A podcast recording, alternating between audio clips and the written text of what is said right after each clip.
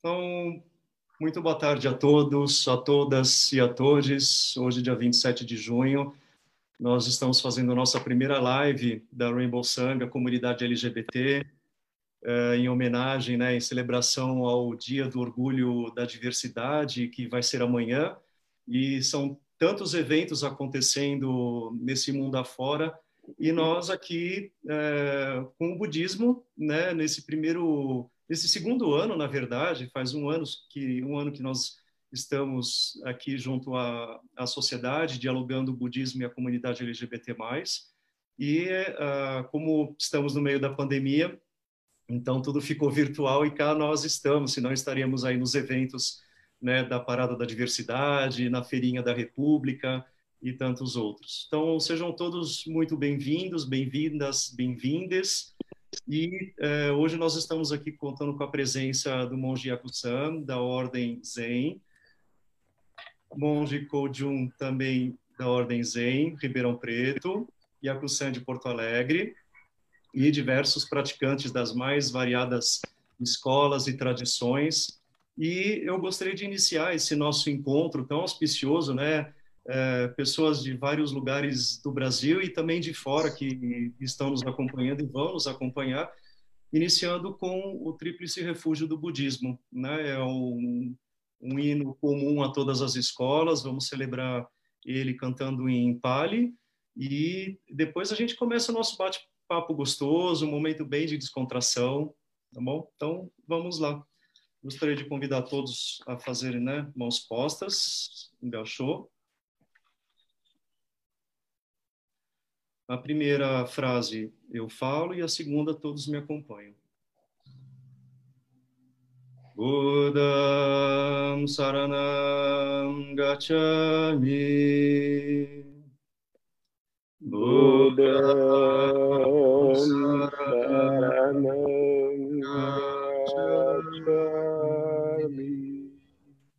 Dhamma Saranam Gacchami.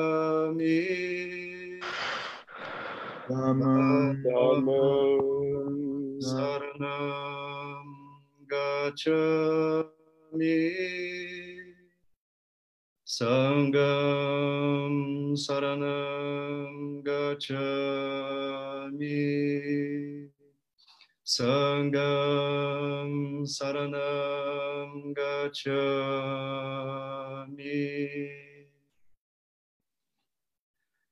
Difícil obter o nascimento na condição humana e agora estou nela vivendo. É, raro é termos a oportunidade de ouvir o Dharma do Buda e agora a mim é dado conhecê-lo. Se não alcançar nesta mesma vida total libertação em que outra vida poderia alcançá-la, Portanto, juntamente com todos os seres viventes, busco reverentemente tomar refúgio na tríplice joia do budismo. Eu tomo refúgio no Buda, o iluminado, que eu possa, juntamente com todos os seres viventes, realizar o grande caminho e manifestar a mente incomparável. Eu tomo refúgio no Dharma, a doutrina que conduz à iluminação, que eu possa, juntamente com todos os seres viventes, mergulhar nas profundezas do ensinamento e obter a sabedoria vasta como oceano. Eu tomo refúgio no Sangha, a comunidade, que eu possa, juntamente com todos os seres viventes, viver em harmonia com o espírito de fraternidade, livre da escravidão do egoísmo. O Dharma, incomparavelmente profundo e precioso, é raramente encontrado mesmo em centenas de milhares de ciclos universais. A mim agora é facultado vê-lo, ouvi-lo e guardá-lo. Possa eu verdadeiramente ser alcançado pelo poder das palavras do Tathagata.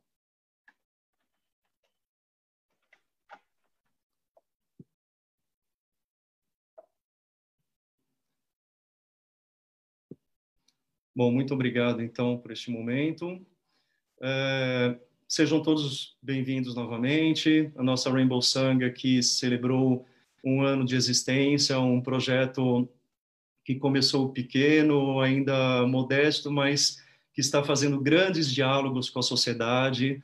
É, é ao mesmo tempo um movimento importante para do budismo para com a população LGBT+, e também da população LGBT+, uh, dentro do budismo, né? Uh, é claro, nós não precisamos dizer que o budismo é uma religião inclusiva, porque ela é inclusiva por excelência, por uh, doutrina, por ensinamento, o Dharma sempre foi inclusivo. Aliás, esse assunto nunca nem se foi falado, né? Mas nós entendemos aos que uh, participam e apoiam a, a, Rainbow Sangha que existe um diálogo para com a sociedade. É, alguns chamam de budismo engajado, é, mas é ter uma representação do budismo junto à comunidade LGBT+, uma representação do budismo junto a outras vertentes religiosas que militam na causa LGBT+, dentro do aspecto religioso, e ter um canal de acesso da comunidade LGBT+, para com o budismo. Né? É, para muitas pessoas é muito tranquilo ser a, a sua condição LGBT+, mas para muitas pessoas é muito difícil é, expressar a sua identidade sexual, falar sobre religiosidade e sexualidade. É, muitos procuram uh, o seu espaço de expressão religiosa e de repente não sabem que o budismo por excelência ele é uh, inclusivo né eu digo isso porque eu já recebi muitas, muitos comentários dizendo olha eu não sabia que o budismo pensava assim não pensava assado e etc então é, é um movimento para também de informação. É comunicar à sociedade a existência de uma comunidade budista LGBT+, é, é comunicar como o budismo interpreta a vida, afinal de contas, as religiões elas existem para dar significados a respeito do mesmo assunto que é vida, e nós temos diversos aspectos que uh, não são confluentes com outras religiões, mas que não são confrontadoras, né? São simplesmente modos de vidas diferentes, né? Então, uh, é um espaço nosso hoje, né? Budistas, budistas e budistas de todos os de todas as escolas, de todas as identidades sexuais. E é, quero passar, então, uma vez é, para os meus dois irmãos fazer as suas considerações e deixar esse espaço de bate-papo, tá? Por favor, quem está participando, é, eu já já vou dar uma olhadinha nos comentários no Facebook, se tem é, alguém que queira fazer comentários por lá também, é, mas fiquem à vontade de fazer suas considerações eu só pediria a gentileza de, no momento em que o orador estiver falando, né, deixar o microfone mudo para não ter as interferências por detrás. Então, por favor, fiquem à vontade, senhores.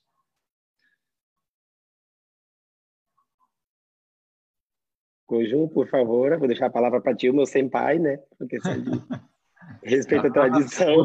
Eu já entendi isso, então é, eu nem Sim. me atentei esse detalhe. Você é senpai dele, então? É, então, tem... Kojo é meu senpai. Então vamos para hierarquia. É, Exato. tem hierarquia, é verdade. É interessante isso, né? Porque é, o Zen, é, é, o Zen, o budismo de maneira geral, é tão libertador, né, sobre, sobre tantos aspectos no que diz respeito a uma série de, de questões ligadas a, a, a questões que eu acho que assim no Ocidente a gente ainda está é, tateando né, é, maneiras de ser, de, de, de, experimentar a vida, sobretudo a vida em sociedade. E, ao mesmo tempo, é, isso eu acho que é maravilhoso no budismo, porque, ao mesmo tempo, a gente tem uma certa, uma certa hierarquia, uma ordem religiosa, né, com o termo ordem, né, como, como organizadora mesmo. Né? Mas é, eu vou pegar uma, uma carona na sua fala, caríssima, porque é, é interessante, né, e, e, fazendo a conexão com isso que eu acabei de dizer, é, é interessante. É, eu é, penso que assim um, a, a, gente, é, eu não sei, tem uma certa utopia de que a gente não precisaria estar é, conversando sobre esse tipo de assunto né, que não faz muito sentido, né? Para o budismo isso não é nenhuma questão, né? Como você tinha comentado antes, é, a questão da, né, da, das é, identidades é, de gênero, enfim, de toda, né, todos os aspectos da expressão né, humana. Mas ao mesmo tempo a gente tem é, aí e nesse sentido, eu falei, por que, que será que a gente teria que ter uma Rainbow Sangha? Por que, que a gente precisaria ter um, um, um, uma, é, uma sanga que precisa, de alguma forma, falar sobre é, esse tipo de, de, de tema? Por que, que isso é uma questão? Né? Não faria sentido. mas faz, faz todo sentido, porque nós vivemos numa sociedade, né, no, no, Ocidente de maneira geral, sobretudo no Brasil, em que ainda precisamos falar sobre isso, para talvez um dia chegarmos né, é, num, numa. É, numa situação, e eu, e eu acredito que isso seja o ideal, né? A gente pensa, fala, nossa, sobretudo para aqueles bem envolvidos, engajados nas é, né, ativistas e, e puxa, o que vai ser da, da, da vida desses que te, dão a vida por, por uma causa? Mas é, acho que o ideal era que a gente um dia não precisasse mais ter esse tipo de causa, né? E que, de repente, é, os que se envolvem nessas causas é, se vissem sem trabalho, porque significaria que a causa tinha sido ganha, tinha dado certo, que a gente conseguiu mudar de patamar na nossa sociedade e passar para um, é, é, para aquilo que a gente realmente, né, que, que muitos vivem gritando por aí, mas que poucos praticam, né, que é essa ideia de que nós somos não iguais, mas semelhantes nas nossas especificidades, nas nossas idiosincrasias, a gente poderia dizer assim, né? naquilo que a gente tem de mais particular, é, mas ao mesmo tempo somos é, muito parecidos, muito semelhantes. E, e por que será que né, a gente vai precisar é, né, falar desse, desses assuntos se a gente conseguir se perceber todos conectados, todos interligados, não ter uma vida separada?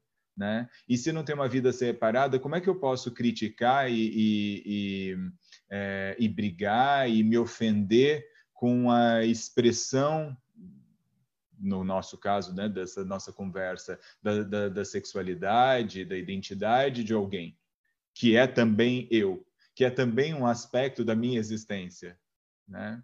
Então, é, é interessante a gente é, olhar para esse, né, para esse momento e, e, considerar o budismo né, nessa, né, no, nesse lugar.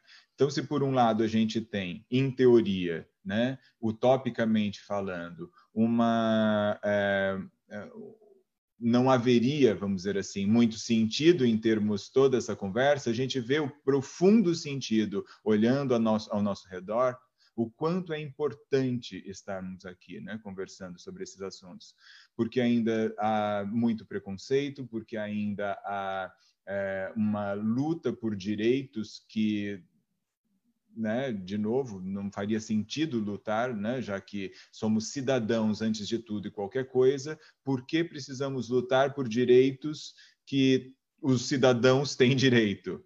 Né? E a gente começa a perceber que, que há tantos aspectos né, que, que envolvem né, a, a, a nossa é, relação, né, as nossas relações sociais e sobretudo no que diz respeito às questões jurídicas, políticas, políticas de saúde, políticas de, é, né, de, é,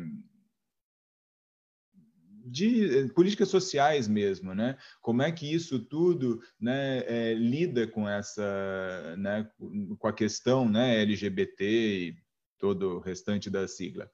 como é que a gente consegue né, é, vivenciar, experimentar é, experienciar um mundo, é, ou pelo menos uma sociedade, né, no nosso caso, que é, precisa, demanda é, de, uma, é, de um olhar urgente para essas questões, mas que efetivamente não tem é, grandes avanços há muito tempo. Claro que se a gente pensar historicamente, e eu acho que assim, se houve algum aspecto positivo, não acho que haja muitos aspectos positivos, mas é, mas pelo menos trouxe visibilidade foi quando é, quando surgiu né, a AIDS, né, o HIV, a, a, epidemia e não se tinha controle e e num primeiro momento virou foi ainda pior, né? Acho que não sei se os mais jovens aí, né, porque não vivenciaram, a gente viu isso acontecer, né? Tantas pessoas que morreram e, e, assim pessoas famosas, né? E que assim eram o próprio Cazuza, né? Eu sempre brinco, eu falo que os heróis do Cazuza morreram de overdose, os meus morreram de AIDS, Né? Então, quer dizer, a gente teve essa, né, passou por isso, enterrou muita gente, mas ao mesmo tempo foi, foi também é, essa visibilidade triste, mas que trouxe a visibilidade para outras questões tão importantes e que a gente está aqui discutindo até hoje. E eu acho que isso é tão forte que é, é interessante quando a gente tem as paradas né, LGBT, enfim, é, a gente sempre associa a questão da prevenção né, do HIV porque de alguma forma eles, né, essa essa luta, né, é, cresceu, é, se desenvolveu irmãs, né, a, a, luta da questão da saúde, né, do, do cuidado, da, né, da, da, importância de se proteger, de proteger as pessoas e, e se proteger do ponto de vista né, social. Né? Então, acho que é, acho que é, isso tudo que a gente vive, embora a gente tenha tido muitos, é, muitas, é, muitos avanços, ainda é preciso muito mais, né? Então faz todo sentido que a gente tenha, sim, é, que conversar a respeito, né, dessa, dessa nossa, né, da, do nosso papel, no caso agora, né, do nosso papel religioso. Especificamente budista, porque estamos falando de, uma, né, de um grupo de pessoas que se, é, é, se identificam com o budismo, mas efetivamente, é, socialmente falando, independente até de qualquer tradição religiosa, a gente sabe né, que muitos procuram o budismo, inclusive porque as tradições ocidentais não são lá muito inclusivas. Tem mudado, eu acho, mas por muito tempo, né, muitos que me procuravam para praticar aqui sempre traziam mais ou menos uma mesma história da família de uma origem religiosa específica que não aceita a, né, a, essa pessoa como a, expressão né, de identidade, de sexualidade dessa pessoa como legítima, né, como adequada, como, como é, aceita, vamos dizer assim, né? E é interessante porque né, acaba meio que a gente brinca, fala, puxa, por que, que será que as pessoas acham que Deus tem, né? Porque geralmente são de matrizes, né, judaico-cristãs, por que será que Deus, com tanto problema no mundo, vai se preocupar com quem a pessoa se deita? Não é? Então, acho que essa questão, né, é, esses aspectos todos a gente precisa levar em consideração. E sim, né? então é muito importante que a gente possa ter esse diálogo. Né? Falei bastante. Excelente, Sensei. Muito obrigado. Suas colocações são, são muito, muito frutíferas, porque é, trouxe assuntos é, que hoje é, ficam até um pouco velados dentro da, da nova geração, como HIV/AIDS, né? E a gente vê o número subindo novamente, né? A, a, molecada que chega agora na ideia de que ser, ser LGBT é uma coisa tão fácil e óbvia, né?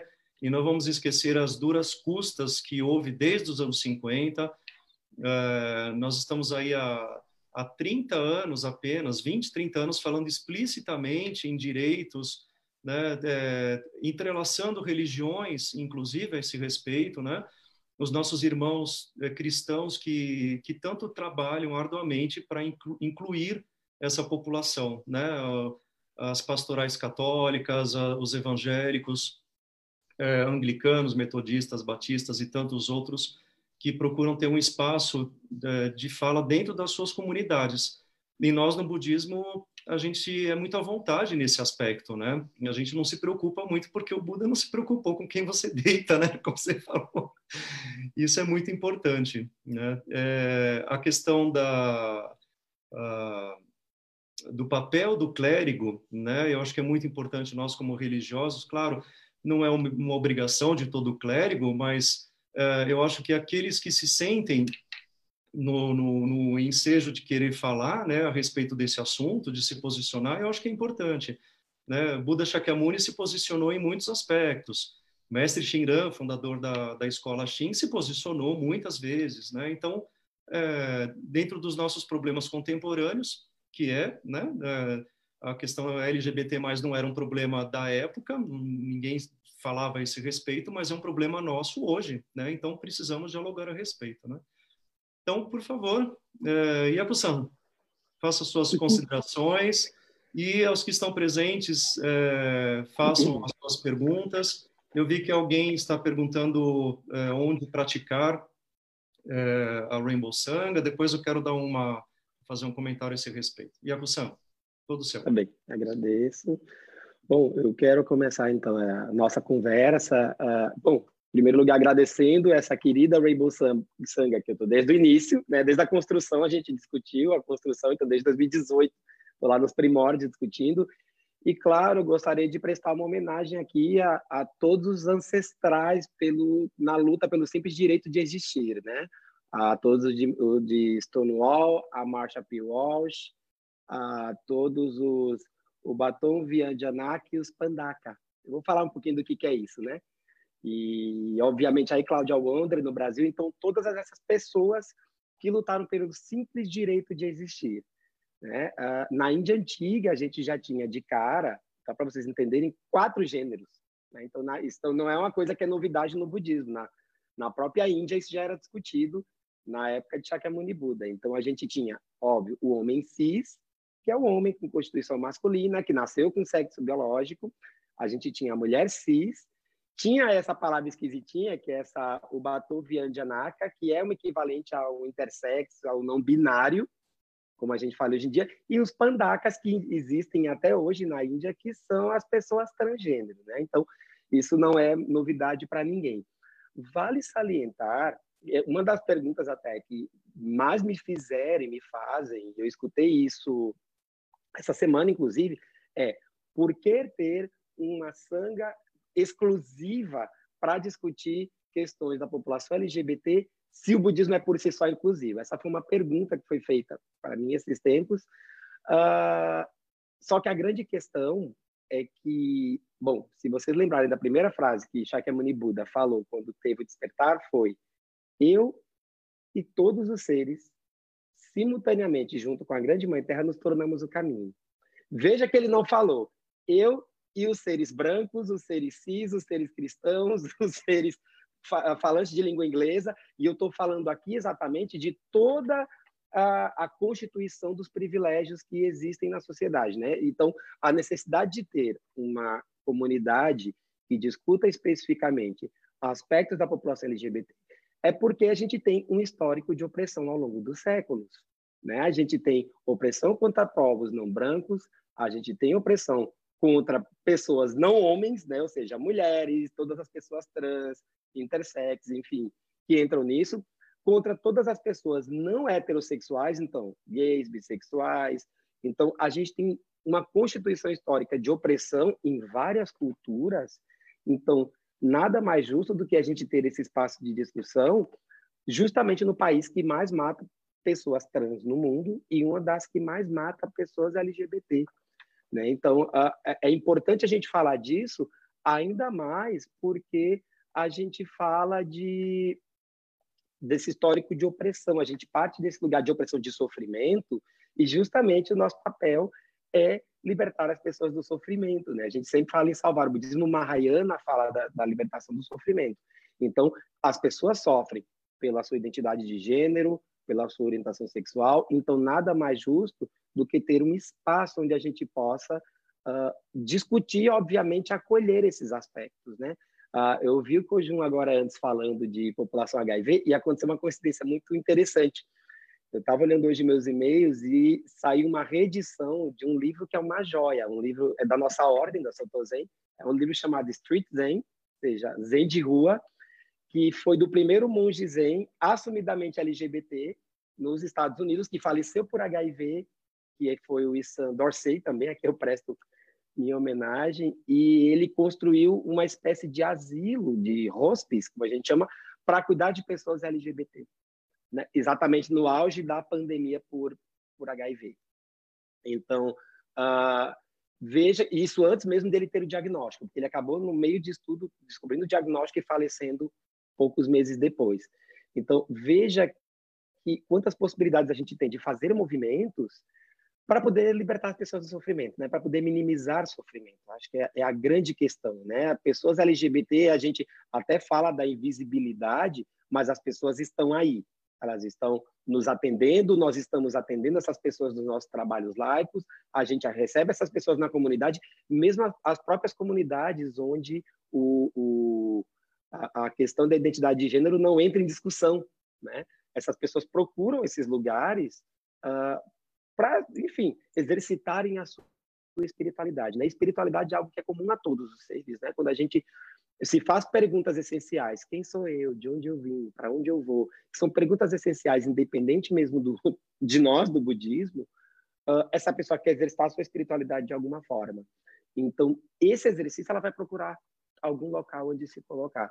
E, inclusive em religiões onde ela não vai ser bem vista. Isso é motivo de sofrimento. Então, por que ter exatamente uma sanga que fale de diversidade de direitos? Exatamente porque se todos os seres juntos com Shakyamuni Buda, se tornaram o caminho, isso inclui as pessoas, né, lésbicas, gays, uh, bissexuais, travestis e transgêneros, população queer, intersex, assexuados e as mais de 20 expressões de gênero que nós temos na comunidade LGBTQIA+. Então, nada mais justo do que a gente fazer essa discussão aqui. E aí a gente uh, pensa em diversos elementos que podem uh, podemos fazer uh, quando a gente fala em discussão da população LGBT, exatamente, acho que é um do que o Jean Sensei traz, que é a discussão com outras vertentes religiosas inclusivas, né? A gente tem muito em comum, parece que não, né? Em lugares diferentes, mas a gente tem muito em comum com as religiões de matriz africana, primeiro porque elas são inclusivas com a expressão de gênero e segundo porque elas têm um aspecto forte com relação à ancestralidade que nós temos, né? Toda a questão de respeito aos mestres e mestras do passado. Então, uh, nada mais ju justo do que a gente achar uh, essas pontes de diálogo uh, para conversar com essas pessoas. E aí, gente, assim, por fim, para seguir a discussão, até eu trouxe um poeminha que o próprio Isan Roshi, que foi esse monge americano, ele, ele escreveu quando ele tem uma cerimônia que se faz quando ele se tornou abade no mosteiro dele nos Estados Unidos, em São Francisco, junto do hospice, do asilo que ele atendia pessoas LGBT até a sua morte, e acho que em 90 ele faleceu, que fala o seguinte: nós temos pontos de conexão uns com os outros que são mais importantes do que a vida e a morte. A face original não tem nascimento e morte. A primavera está na flor de ameixeira, uh, inteirando toda uma pintura de uma paisagem. Então, assim, uh, essas pessoas, né, elas são elementos fundamentais da sociedade. Enfim, e aí eu vou falar de um dado duro, inclusive, que é quando se fala do uma gíria que se usa hoje em dia, que é uma gíria econômica mesmo, que é o pink money, que é quando se fala que, por exemplo, a, a população LGBT é uma das que mais consome no mundo. Então, essas pessoas estão aí fazendo girar a economia, pagando impostos. Então, nada mais justo do que a gente discutir o simples acesso, o simples direito dessas pessoas existirem, né? seja questionando as suas questões espirituais mais profundas, uh, podendo exercitar isso, porque, na verdade, o que vem acontecendo é que elas não têm sequer o direito à existência, né, de serem quem são, né, uh, uh, seja lá quem forem e como forem, como queiram se expressar. Então, que essas pessoas tenham simplesmente o direito de existir, que eu acho que é o nosso grande ponto de, de discussão e de abertura para que essas pessoas existam, simplesmente. Então é isso. Acho que eu falei demais também. Não sei, estou cuidando do tempo aqui e a gente segue discutindo. Agradeço mais uma vez, uma alegria sempre estar com vocês, né, juntos, exatamente, a gente podendo pensar em, em inclusão e, e, viver a diversidade, né, como diz o nosso lema, né, viver exatamente a diversidade e não a diversidade. Exatamente, Cícero, muito obrigado. Trouxe pontos assim é, essenciais, né? A, as pioneiras lá do passado, né? É, além dessas figuras que Sensei colocou, no budismo japonês haviam duas figuras, que eram os Tigo e Nanshuku, que eram os é, uhum. lacaios, os garotos que atendiam aos samurais e os monges né, do Monte Riei e de tantos outros, e existia relações sexuais entre eles normalmente. Com a vinda dos primeiros padres né, no século XVI, lá em Nagasaki, que começa a, ter essa dicotomia, né, do tipo, é uma perversão, é errado. É, um dos padres, se eu não me engano, é, foi Francisco, que quando escreve para o Ocidente, ele escreve cartas aterrorizadas, dizendo esse país né, é, é promíscuo, os homens têm relações com religiosos, com samurais, lutadores, né? Então, tudo é uma questão da, do, do, do, conceito que se é atribuído para o tempo e o local, né? Então, antes, algo que não tinha tanto problema passou a ter problemas, né? E não tem como a gente não trazer o aspecto religioso dentro da construção do, dos preconceitos, da discriminação, que lá no final da linha segue na violência, na tortura, na exclusão, na discriminação, né, nos traumas. Queiramos viver esta religião ou não, mas ela nos respinga em cima, né? O, a narrativa judaico-cristã, é, é, interpretado de uma certa forma, ela respinga na construção do pensamento do coletivo, né? Eu eu sempre coloco assim, acho que 90% da construção da, do problema LGBT+, é a questão religiosa. Existe uma outra parcela que aí os psicólogos, psicanalistas e psiquiatras podem uh, nos ajudar a respeito da, da fobia, do medo, da identidade do outro e etc. Né? É, então, assim, o budismo nunca se preocupou com esse assunto, Aliás, uma das orientações, até né, dentro do código monástico eh, que Shakyamuni deixa, se eh, um homem tiver um desejo, uma identidade como sendo uma mulher, as palavras não são bem essas, mas só o sentido, né? Então, que ele adentre o Sangha como sendo uma mulher, né? E siga os códigos dentro da, do, do, do aspecto feminino, né?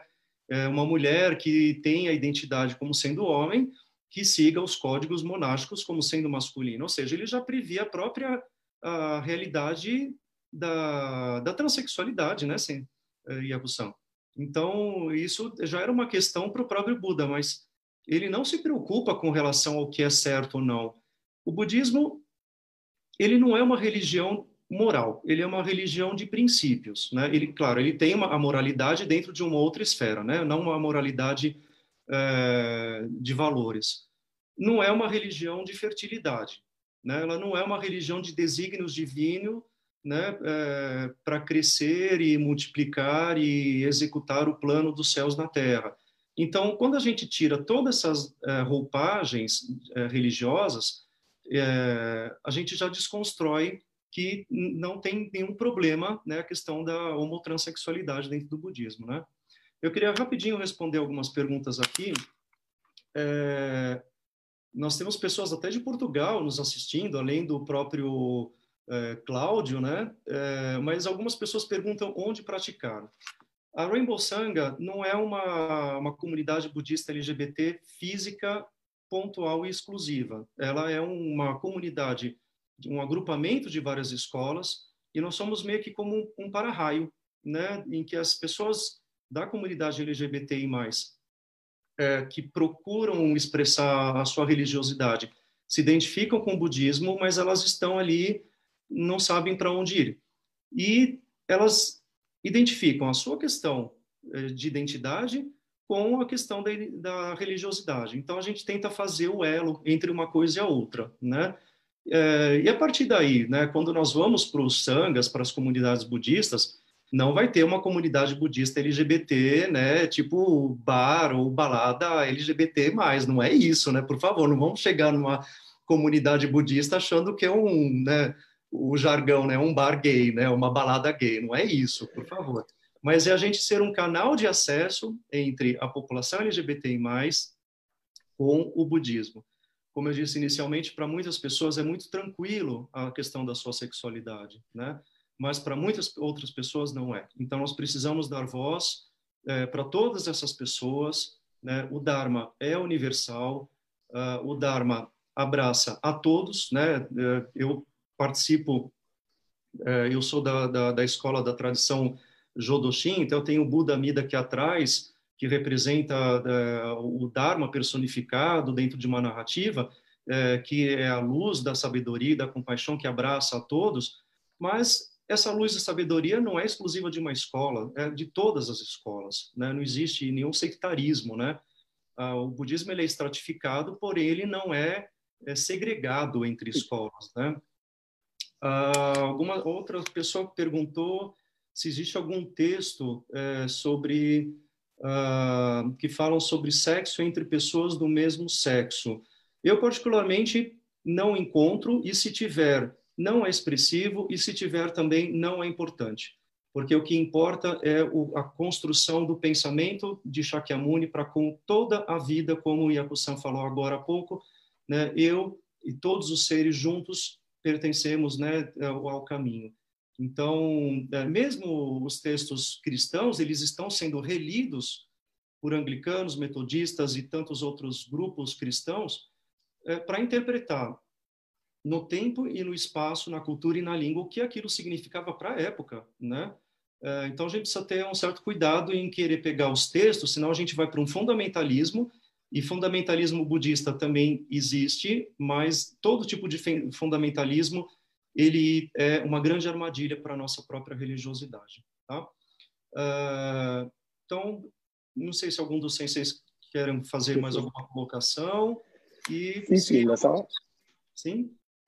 Só, não só fazer uma, uma, uma pequena também discussão, né? No mundo, uh, é, é, interessante porque uh, a gente tem a Rainbow Sangha aqui, tem outros lugares no mundo, né? Eu fiz um levantamento agora, escrevi um capítulo sobre uh, budismo e sexualidade, para um tratado de sexualidade do pessoal da USP, e um dos locais que existe, mas é nos Estados Unidos, é a Alphabet Sangha, que é muito parecida a proposta com a Rainbow Sangha, não é um lugar físico e é bem dentro da narrativa que o Jean Sensei traz, né?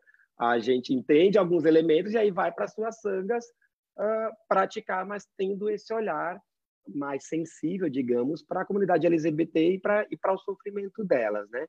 E é interessante também, por uma questão de representatividade, como eu falei, eu falei do, do, do Isan Hiroshi, que eu estava lendo o livro, relendo o livro dele hoje, porque essas pessoas, inclusive, né, se a gente olhar nas diversas religiões, essas pessoas também são lideranças religiosas, né? Então, existe sim representatividade nas diversas escolas budistas, né? Tem relatos de monjas trans fazendo treinamento no Japão, né? Na, na, na própria Jodoshin, na, na nossa ordem, tinha duas monjas fazendo treinamento em Nagoya, então a gente tem esses relatos de representatividade. Então, mais, pegando um pouco do que o GCC fala, mais do que ter um texto clássico duro, talvez as ideias aí é que seja importante ventilar. Tem textos aqui e ali que falam de budismo e sexualidade, mas é de uma maneira sutil, exatamente porque não é que a questão não é importante, mas não é uma questão, como o Jean CC traz, primária. Né? A gente não é uma religião doutrinária, a gente não é uma religião de meio de vida, né? A gente é uma religião realmente de princípios éticos e preceitos mais do que qualquer coisa. É Para os irmãos do Zen, o Dojo Zen de Córdoba está nos assistindo. Então, temos da Argentina também. Eba! Saudações ao Dojo Zen de Córdoba. Muito obrigado. Nós todos agradecemos aqui.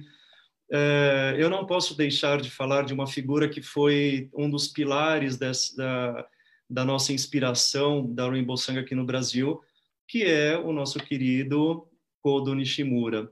Né? Então, Sem dúvida, figura, é, é uma figura essencial na questão budismo LGBT. Lá no passado, passado, né, alguns bons anos, é, eu encontrei um texto dele e aí que eu falei, nossa, mas pode isso, né? Eu mesmo, dentro do sangue, eu falei, ué, gente, mas pode isso? Como que é isso, né? e de repente ele tomou uma dimensão né, midiática tão grande porque isso chamou a atenção da própria sociedade mundial. Como que pode é, um monge ser maquiador? Não, né, ali a gente volta na questão da, dos estereótipos, né? Não é aquele homem cis, né? Monge comportado, bonitinho, tal. Não, ele é, se maqueia, ele usa roupas extravagantes, ele está no meio das celebridades e é monge, né? É, a lembrar que o pai dele era monge da nossa escola, inclusive, né? Exato. Lá em Tóquio, né? E ele fica em dúvida, né, com relação a, a seguir o, o, caminho monástico ou não, porque ele já era maquiador, né? E ele resolve então voltar para o budismo, só que numa outra escola, na escola Jodoshu, faz o seu treinamento e ele vive então esses dois mundos, um mundo missionário, né, do budismo Jodo, e o mundo das celebridades com as suas maquiagens e agora mais do que nunca costurando a, a religião com a, a pauta LGBTI+, no, no mundo inteiro, né? Então, nós precisamos deixar registrado o nome de Kodo Nishimura, que é, acho que é muito inspirador para todos nós, né?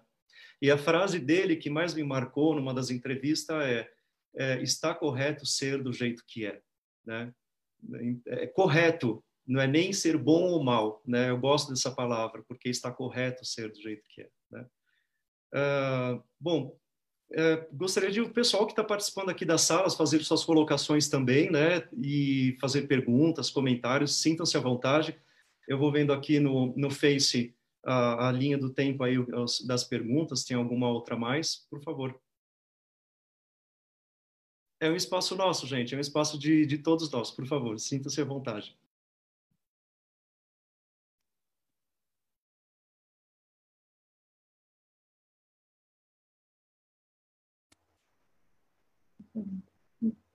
Oi, boa tarde, boa tarde, PC, boa tarde. Bom estar aqui com vocês. Eu queria fazer uma colocação é, de, de, assim, de algo que eu percebo e tentar entender como que a comunidade, como que é, os monges, como leigas, né? Eu sou uma leiga, como que a gente pode ajudar e entender se a minha percepção é correta, né? Porque eu, o que eu percebo é que a comunidade LGBT mais eu, eu me confundo nas siglas, tá, gente? Então vocês me perdoem aí se eu errar as siglas. Elas me parecem muito mais aceitas quando elas performam a heterossexualidade, sabe? É, de que há dentro da própria comunidade talvez preconceitos e exclusões, né? Então, às vezes eu percebo que aquele que tem um comportamento heteronormativo né? falando num jargão assim bem chulo, aquele que não parece gay, né? É, é, pode ser gay, mas não pode parecer gay. Quanto menos ele parece gay, mais aceito ele é, ou menos repulsa ele causa. Né? E aí eu queria saber se, como que a gente pode é, ajudar, porque aí eu acho que quanto mais gay você parece, maior é o seu sofrimento, menos você tem lugar, né? inclusive dentro da própria comunidade, mais reprimido e mais expulso ele é. Né? Então, eu queria saber como que a gente pode acolher, principalmente essas pessoas que são aquelas que estão na margem da margem, são aquelas que estão de fora de tudo, né? Fica aí essa questão que eu acho que é importante para a gente discutir. Sim, sim, posso já começar a fazer minhas colocações? Vou fazer uma colocação rapidinha. É, o que acontece é que os sangas, de maneira geral, elas acabam sendo reflexo da grande sanga terra, né? da grande sanga sociedade. Então, esse padrão heteronormativo, branco, eurocentrado, ele é um padrão da sociedade e ele acaba de alguma forma se refletindo na sanga, né? Nos sangas. Quando a gente fala em coisas como racismo estrutural, em machismo estrutural, em LGBTfobia estrutural, a gente está falando exatamente desse lugar que ocorre inclusive dentro dos sangas. Então, isso que a gente fala dentro da própria uh, comunidade LGBT, né? A gente fala dos preconceitos internos da comunidade, né? Onde se fala exatamente isso, que a gente fala que é G demais, ou seja, é muito gay, mas é um gay com esse padrão branco, parecido heteronormativo, meio parecido com, com o masculino que a gente tem no homem cis. E é exatamente quando a gente vai para o T, para o Q e para o próprio L, né, para as próprias mulheres lésbicas, justamente por serem mulheres, acabaram por muito tempo sendo invisibilizadas da comunidade LGBT. Né? Basta lembrar a sigla antiga que era a famosa GLS, o G vinha na frente bem grandão. Então, desconstruir esse padrão é um trabalho de todos nós. É um desafio, não é fácil. A gente tem que seguir acolhendo e seguir, uh, inclusive, dando voz a essas pessoas, né? Uma coisa que eu brinco, né? Eu falo que o Kojun é meu senpai, eu, apesar de ser um monge em formação como professor do Dharma, uma coisa que eu sempre brinco, falo com as pessoas íntimas minhas, eu sempre digo assim, que minha maior alegria seria ter uma primeira discípula, mulher preta, lésbica ou até trans. Seria a minha maior alegria, assim, de dar os preceitos para uma pessoa com esse perfil. Exatamente para fugir dessa coisa, porque a gente tem exatamente esses estereótipos. Do branco, eurocentrado, homem cis, hétero, sem deficiência, porque a gente tem o capacitismo também que se discute na sociedade. Então, uh, existe a, a, tem uma, uma advogada americana que é a Kimberly Crenshaw, que fala exatamente da interseccionalidade. Então, imagina o que, que não passa na sociedade e mesmo dentro de um sanga como uma mulher preta, periférica, uh, trans consegue acessar um sanga, né? Exatamente porque a própria sociedade excluiu. Então, o nosso papel dentro do sangue ele tem que ser tão ou mais intenso para dar voz a essas pessoas do que na sociedade comum, porque a gente acaba de alguma forma, apesar de ter preceitos, os nossos budas ancestrais que a gente estuda, reverencia e segue, apesar disso, a gente é um reflexo de causas e condições que a sociedade criou, com as suas múltiplas formas de opressão. Então, se a gente não está atento a esse olhar mais sensível para pessoas que estão, obviamente, uh, invisibilizadas, a gente acaba não conseguindo... Aí, assim, a gente segue replicando exatamente o que tu trazes, o padrão de não dar voz a essas pessoas, de não abrir as portas, porque essas pessoas seguem sim sendo invisibilizadas, que é bem isso, é uma coisa que, inclusive, vou pegar o exemplo da nossa ordem, né, a Sotozen, ela nos pergunta, quando o Japão vem ao Brasil, eles perguntam, cadê os monges negros? Né? É, é, cadê as pessoas com outras características diferentes dessa coisa né, que eu sempre falo, eurocentrada, branca, porque é uma replicação do que ocorre na sociedade acaba de alguma forma se replicando no sangue. Então, o nosso papel é exatamente desconstruir isso e abrir cada vez mais as portas, né? Sim, falei demais. Vou pedir a palavra um pouquinho. É, eu, há um tempo atrás, eu tive uma pessoa que me procurou, é, um rapaz, e praticou por algum tempo aqui, queria ser monge, e à medida que né, foi o processo de orientação, eu tenho uma aluna que está aqui assistindo com a gente, ela, ela já sabe de quem eu estou falando. É, uma pessoa da periferia, uma pessoa né, com muitas dificuldades, não era negra, mas tinha né, todas as dificuldades é, da, sociais que a gente né, ouve tanto falar. E ao longo do processo de prática, que é um processo de busca dela mesma, né, é, esse, essa pessoa que se identificava no, é, no gênero masculino, passou a se identificar com o gênero feminino. O mais interessante dessa história, que isso para a gente nunca foi uma questão, mas o mais interessante é que assim, é, ela biologicamente era é, mulher. Ela veio como um rapaz, com nome de rapaz e tudo.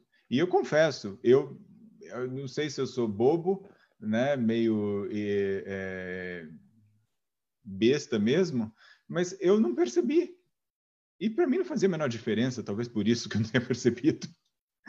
E, é, e, e, essa, é, né, e, e, essa moça, né, se identifica assim, ela veio me procurar como menino e falava das coisas, das questões de menino, e eu tratava do jeito que a, a coisa vinha.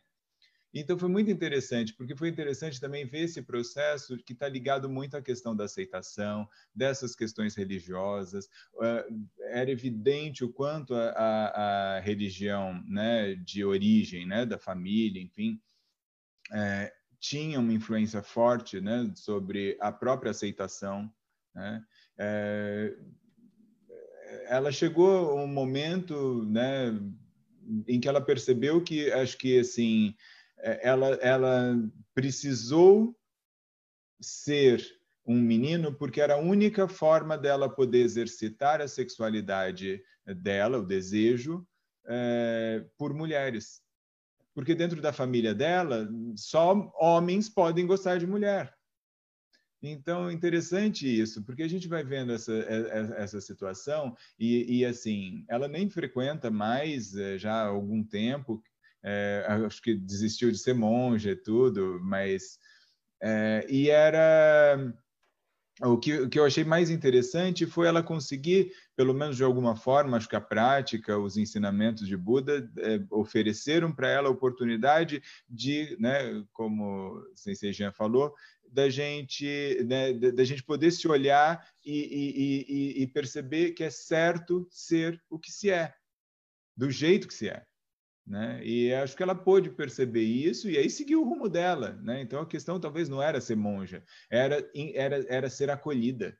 Né? Acho que essa que era a grande questão, que ficou para mim, tanto que assim, é uma pessoa, claro, faz muita falta, a gente gostava muito, eu ia adorar que ela né, tivesse, seja como menino ou como menina, né, como se identificasse dessas maneiras, é, fosse monge ou monja, é, né, ia ser maravilhoso. Mas a questão não era essa, ela precisava ser acolhida. Né? E ela encontrou, é, eu espero, né, que, que tenha, né, que essa é a leitura que eu faço, mas eu posso estar errado, mas eu tenho a impressão que ela acabou encontrando o acolhimento que ela precisou para conseguir é, se perceber, se olhar e, e, e, inclusive, se fortalecer na sua posição, na sua, na, na naquilo que, que, que ela né, é, é ou, né, ou precisava ser, né, dentro de si, da, da, das suas condições, daquilo que, daquilo que são causas e condições do, do, do, exercício do seu desejo, né?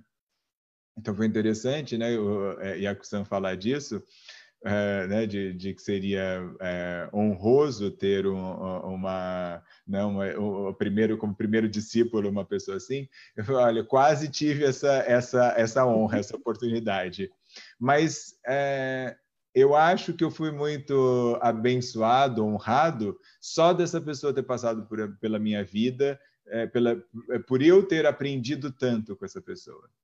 Porque, claro que para mim foi uma aprendizagem né? É, por, por algum, acho que mais de ano, é, é, acho que uns dois anos talvez, ela frequentou a comunidade, como eu falei, primeiro como menino, depois como menina, e, e, e ter acompanhado, né? E a gente tem, né, no Zen essa questão, né, do, né, da, da orientação individual e de um cuidado mais próximo, né? E aí, então, assim, ter acompanhado esse processo foi muito rico. Para mim, né, eu aprendi muito, foi, foi maravilhoso. É, ambos vocês seis colocaram, né, junto pela provocação da Sony, a questão da, das aparências, né? É, Kodo Nishimura chama muita atenção porque ele é o que a sociedade diz é afeminado, é mulher, é drag, é, é trans, o que que é, né? A sociedade também não, não ela não é preparada para isso. Ela não foi preparada para isso, né? em quase 4 mil anos aí de narrativas é, masculino-feminino de comportamento e desígnios, o que, que são 20, 30 anos, né? É, não, não justifico, não estou defendendo uma sociedade homofóbica conservadora, não é isso. Mas é muito difícil a gente ver essa mudança, né? É uma construção. Eu acho que talvez esse seja o ponto que a Rainbow Sangha ela deva contribuir junto com outras religiões para essa mudança social de visão né? E esse espaço é um deles, né? O acolher, né? Uh, Codium falou da, do, da menina, né? Do menino. Uh, o nosso idioma ele também é muito, o nosso idioma latino, né? Ele é muito cruel nesse aspecto, né? Ele foi criado para ser determinado, é masculino ou feminino, né? No japonês, você tem algumas neutralidades aí, às vezes você não precisa nem dizer se é masculino ou feminino, né? carro não é masculino, água não é feminina, né? Então as coisas são um pouco mais simples, né? Então, mas é, é complexo isso. A questão da aceitação de, da, pelas aparências, é, talvez nós que trazemos um, uma, uma aparência não choque essa sociedade que é conservadora e aí fica do tipo, ah, então tá bom, então você pode ser gay, mas não pode ser feminina, né? Que também tem disso, né? você pode ser é, lésbica, mas você não pode ser caminhoneira. E, e, todos esses deboches, essas coisas são horrorosas, elas são muito cruéis para as pessoas. É, a, a, população, principalmente a população trans, ela sofre demais com isso. A população dita afeminada sofre demais com isso, né? Por que, que nós temos que nos prender a, a esse aspecto, né? Uh, e o budismo, eu acho que a maneira com que a gente observa o ser humano desconstrói. Bom, ele já desconstrói você pelo não eu. Só aí já é uma, uma rasteira completa, né? Ou seja, você não existe, né? Acabou. Então isso é é uma desconstrução completa, né? Uh, eu quero registrar a presença aqui uh, da presidente da Comissão da Diversidade da OAB de São Caetano, né, Fernanda Darcy. Então, na função de mulher lésbica, advogada e presidente da Comissão da Diversidade de São Caetano do Sul, da, da OAB seccional, né, que, que se fala, né, São Caetano. Né? Então, por favor, seja muito bem-vinda. Ela faz parte da nossa comunidade Rainbow aqui de São Paulo, da Escola Jodoshin. Né? Esteve conosco, está conosco desde o início, né? esteve, não, está conosco desde o início. Né? Fizemos já grandes eventos ela sempre participando. Então, muito obrigado pela parte da OAB, que sempre é um grande protagonista nesses assuntos. E, como eu falei numa das lives dessa semana com a OAB de Osasco, é, se não fosse essas instituições, a gente não conseguiria ter um terço ou talvez um décimo do que nós temos, né, do pouco que nós temos, né, mas nós temos. Né, isso é muito importante. Se Fernanda quiser fazer sua colocação enquanto presidente da comissão, sinta-se à vontade, por favor. Obrigada, obrigada, Jean Sensei, é, obrigada a todo mundo. Uh, o evento está sendo maravilhoso. Na verdade, eu não preparei nada, eu estou aqui só de espectadora mesmo. É, de propósito, para pegar no sopetão. né? É, mas é isso, uh, estamos juntos desde o começo e a Rainbow, uh, eu, eu, sempre falo que foi algo que mudou completamente a minha vida, assim, né? É, enquanto LGBT, enquanto pessoa que procurava por uma espiritualidade que me acolhesse, é, e foi aí que a Rainbow apareceu e, enfim, aí tudo começou. Né? Então, é, é isso. Não... Queria só parabenizar mesmo pelo evento, tá? Maravilhoso. Muito obrigada aos senseis todos.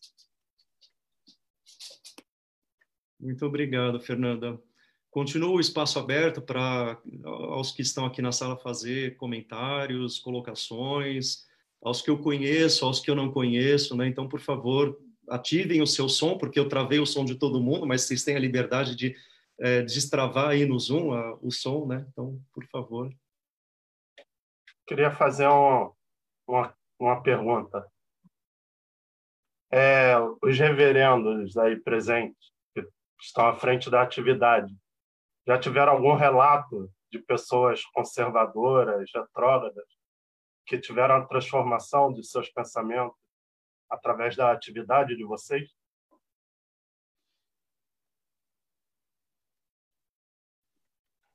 Bom, é, eu dou início é, rapidamente, várias, né? É, há mais ou menos dois anos atrás, dois anos e meio atrás, num almoço compartilhado depois do rito de Orrigan, e que na época eu estava me relacionando e é, é, pretendendo até casar no futuro, né? Alguém levanta no meio do almoço dizendo que Jean Sensei vai casar e ele estava junto comigo, né? Então, a partir daquele dia, pronto, chutou o pau da barraca porque o templo inteiro ficou sabendo. Até então, nunca ninguém me perguntou nada. Né? E o japonês tem um pouco disso. Eu não pergunto, você não fala e a gente fica numa boa, né? mas claro que deviam ter rumores entre né, as batianzinhas lá da, do Fujinkai, elas deviam perguntar, né? Ah, Jean Sensei, né? É, bonitão aí, tá solteiro, né? Tem que casar com moça bonita, essas coisas, né? Mas o dia que aconteceu isso, aí, esse foi um dos é, pontapés iniciais da própria Rainbow. Falei, ah, agora acabou, agora desbancou de vez, né? Agora não preciso, né? Eu é, já tinha anuência do, do, meu mentor, o reverendo Wagner Hakushin, que eu faço minhas eternas referências como mentor, o nosso Urimbã, nosso sacerdote primaz. Então, a partir daí, mas é, muitas pessoas passaram a ver que está correto do jeito que está, baseado na doutrina principalmente, né? Quando né, a Mida fala que abraça todos indiscriminadamente, como é que alguém vai falar assim, ah, não pode ser, está errado, não pode ser? Eu falei, estava errado aonde? né? Então, me justifique, me, me prove isso, né? Então, já tive várias mudanças, né? E assim como é, é, dentro do Facebook ou é, da, da própria Rainbow, muitas pessoas que se aproximam e falam, poxa vida, que legal, e você é clérigo e, e é gay e pode isso, né? É, você poderia ser hétero e, e, militar nesse assunto, né? E falando, mas você é gay é, e é reverendo, mas não tem a coisa do celibato? Aí eu falo, não, depende, depende da escola, né? É, nós não seguimos os códigos é, do Vinaya, né? É, algumas escolas japonesas, elas guardam alguns códigos de celibato ou não, mas para mim não, né? Então, uh, não tem problema nenhum. Então, juntou uma coisa com a outra, eu posso viver a minha identidade tranquilamente com isso, né? Passo a bola para os senseis aí, com seus relatos de comunidades, de sangas, né? Por favor. Ju? Vamos lá. Um, olha, não sei se propriamente de transformação, mas é, de pelo menos é, questionamento, de, de, de, se repensar, porque eu acho que basicamente é, é disso que a gente está falando, né? É, é, de mudar o ponto de vista, de poder olhar as coisas sob uma outra ótica, um outro olhar. É, eu é, tenho uma aluna que durante muito tempo teve muita dificuldade porque ela tem um filho gay e ela tinha muita dificuldade, ela não tinha, e era interessante porque ela não tinha nenhuma dificuldade em, em, em, conviver e se relacionar com muito carinho, muito afeto, inclusive, com um, um monte de gente aqui da, da, da Sanga, que, né, é, gays, lésbicas, enfim, tudo isso numa, muito, muito tranquilo. Mas como é, existem muitas facetas da nossa existência, né, dentro da nossa, né, de nós mesmos, é, acho que não era propriamente o fato do filho ser gay, mas a questão de, de que é, ela esperava aquilo que todos, todas as mães, de maneira geral, esperavam desse menino, e porque socialmente se esperava dele que ele fosse casar, ter filho, essas coisas todas e ele, né, então não traria essa, né, essa, não, não, não, não traria, não, não, não cumpriria com essa profecia, né, é, social. Mas é interessante porque à medida que o tempo foi passando, no começo, quando, né, quando o filho fala para ela isso, ela fica muito mexida e não sabe como lidar. E, e, é interessante porque é um, é um, preconceito, mas não é um preconceito, né? Fica, fica nessa, nessa, nesse incômodo, né? Porque é, né? não quer se perceber preconceituosa, mas é óbvio que é um tipo de preconceito, né? E a gente conversava sobre isso, e à medida que o tempo foi passando, isso não era mais uma questão, né? É, já faz muito tempo que eu nem sei mais sobre esse assunto, a gente não conversa mais sobre isso, isso não é mais uma questão para ela então, quer dizer, foi muito difícil, né? mas foi uma possibilidade de, de, de se abrir para o outro olhar, né? para se questionar. Né? Porque é, é, é, a mesma coisa de todos os outros preconceitos, né? das pessoas, né? esse discurso que já é bem batido. Né? Não, eu não tenho preconceito, eu até tenho amigo. Puxa, socorro. Né? É, é, quase, é quase o mesmo que dizer, ah, ele é gay, mas até que é boa gente. O que é isso? Né? Então, não, o preconceito está aí, está tá em, é, muito é, é, arraigado em nós, em todos nós. Né? Mesmo né, todo mundo que, que, que faz parte né, do, do universo LGBT, enfim, também carrega. Se olhar bem, olhar determinada situação, né? na maneira como critica um, um, o amigo, a pessoa que encontrou no, no, no bar gay, né? como o Sensei falou, é, essas coisas estão na gente. E é preciso, é, e acho que essa é a nossa prática, né? procurar olhar, olhar, olhar, e aí quando você fala, nossa, achei acho que tudo que tinha para achar. Você pode procurar mais um pouco, vai achar mais um tanto de, dessas coisas escondidas em alguma parte de nós. Então, acho que isso é, é, é, interessante. Então, acho que essa, essa transformação, assim, como se fosse por um milagre, a gente não tem. Eu nunca, quer dizer, a gente não tem. Quem sou eu para dizer isso? eu nunca presenciei. Eu vejo, na verdade, um trabalho, um exercício, um esforço de mudança de olhar, de, de, de repensar, um esforço que todos nós fazemos sobre diversos aspectos, sobre todo tipo de preconceito né? Porque é, a gente não pode esquecer, né? A gente tem o tanto de idade que nós temos fazendo as coisas de uma determinada maneira, e aí não, dá para achar que a gente vai mudar da noite para o dia. Então, um exercício, a fala correta é um exercício, mas ela advém de um pensamento que, né, anterior que precisa também ser exercitado, praticado, e e que, por sua vez, vem desse ponto de vista correto, né? de uma percepção mais ampla e menos preconceituosa. Isso só vai acontecer se eu exercitar. não vai surgir do nada, né? Não vai, nossa, agora Buda me iluminou, né? Como se fosse né, um milagre e agora eu tenho, né? Eu vejo tudo de uma maneira diferente. É um, é um processo, né? Que claro que tem também a experiência mística, mas sobretudo tem, é um trabalho árduo, né? Um trabalho de, de, de se repensar e se reinventar o tempo todo. Né? Muito bem. Então, é, é, eu, eu percebi, eu, eu na, nas comunidades onde eu pratiquei, eu percebi algumas questões de transformação. Não sei se a palavra bem seria transformação, talvez mais construção, pegando a carona no que o Conjunto Sensei traz, uh, talvez realmente de construção, né? De pessoas que tinham uma determinada forma de pensar. E aí aquela coisa do pré-conceito. Tem pessoas que têm pré-conceito em relação, inclusive, ao próprio budismo, né? Então, as pessoas, as pessoas vêm batendo nas portas dos sangas com algumas ideias preconcebidas, né? Então elas vêm com determinada ideia da, da própria iluminação de Shakyamuni Buda, tem uma coisa muito mítica, muito mágica em cima disso, e depois quando elas veem que não é nada daquilo, meio que se decepcionam muitas vezes, né? Mas com relação à sexualidade é muito interessante porque como as sangas por onde eu circulei, elas sempre foram muito inclusivas, eu presenciei pessoas que chegavam e a gente até brinca isso aqui no Rio Grande do Sul, porque a gente fala que aqui a gente tem uma minoria hétero, né? Porque o corpo monástico o corpo laico, mesmo a minoria é hétero, a maioria é LGBT exclusiva, é muito interessante.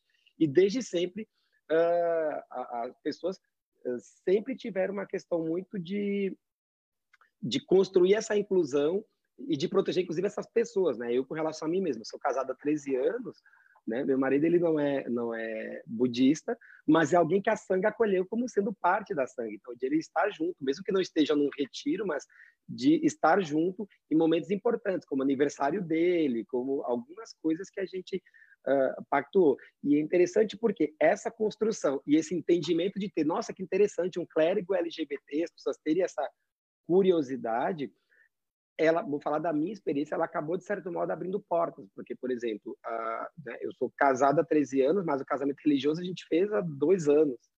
Uh, e ao ponto de que pessoas de outras ordens, né, a gente trabalha com instituições católicas, e pessoas dessas, dessas, dessas instituições católicas estarem presentes no casamento, de saberem que nós somos né, pessoas LGBT e de, ah, ok, e de tratarem com essa eu não gosto da palavra normalidade, mas a gente tem, que acabar usando, né? Já que a gente fala em heteronormatividade, a gente tem que falar também de uma normatividade LGBT, né? Claro, a gente fala mais em protagonismo, mas talvez a palavra normalidade para isso acaba sendo porque, assim como, de novo, né? As pessoas negras, as pessoas uh, com deficiência são vistas como diferentes ou exóticas, nós também, né? Quem nunca... Eu até falava essa semana isso com alunos meus da, da, da universidade, uh, quem nunca né, passou pelo constrangimento, a pessoa LGBT, de uma pessoa hétero, mulher hétero, por exemplo, encontrar e, sei lá, já largar um pajubá de largada, né? Que é, acho que é o que o Jean sempre fala, de na sangue não é, não é a, reprodução de uma boate, né? A gente tem uma tradição por trás religiosa e, e a gente tem, é, tem que ter esse cuidado. Então, uh, a gente fugir do estereótipo é um trabalho, acho que pegando muito do que o Conjunto fala, é de construção, né? A própria construção do entendimento da de tirar as pessoas LGBT da invisibilidade foi uma construção histórica, né? Basta a gente olhar Stonewall, né? Em que circunstâncias aquelas pessoas viviam no gueto, quando a gente vê depois, vai vendo as comunidades aí uh, nos próprios Estados Unidos nos anos 70, 80, pré-HIV e, e, mesmo durante a pandemia do HIV, uh, ah, as pessoas trans muito uh, marginalizadas, inclusive pelas próprias pessoas gays, né? Então, quando a gente vê isso, ao ponto de hoje se falar tanto em pessoas trans, a gente, nossa, tem pessoas trans na mídia, né? Uh, uh, reproduzindo cultura, né? Usar a palavra cultura, gente, elas estão inseridas no meio cultural, no cenário cultural, a gente consegue ver essas pessoas hoje em dia de uma maneira normal. Então, isso é um trabalho de construção. Então, eu tive, eu, eu tive muita sorte, não sei se a palavra é sorte, enfim, foi muito auspicioso para mim perceber essa normalidade nos locais onde eu, onde eu pratiquei, onde eu frequentei, né, de, de pessoas verem isso com muita normalidade e de perceber que pessoas que tinham um pensamento, depois me puxar de canto e falar, ah, que interessante. Então, é como disse o Cojun, né, ah, é normal ser assim, é, de novo traga a palavra normal, porque infelizmente a gente acaba falando muito do que não é o normal, e aí fica a pergunta, né, um grande coão, o que é normal?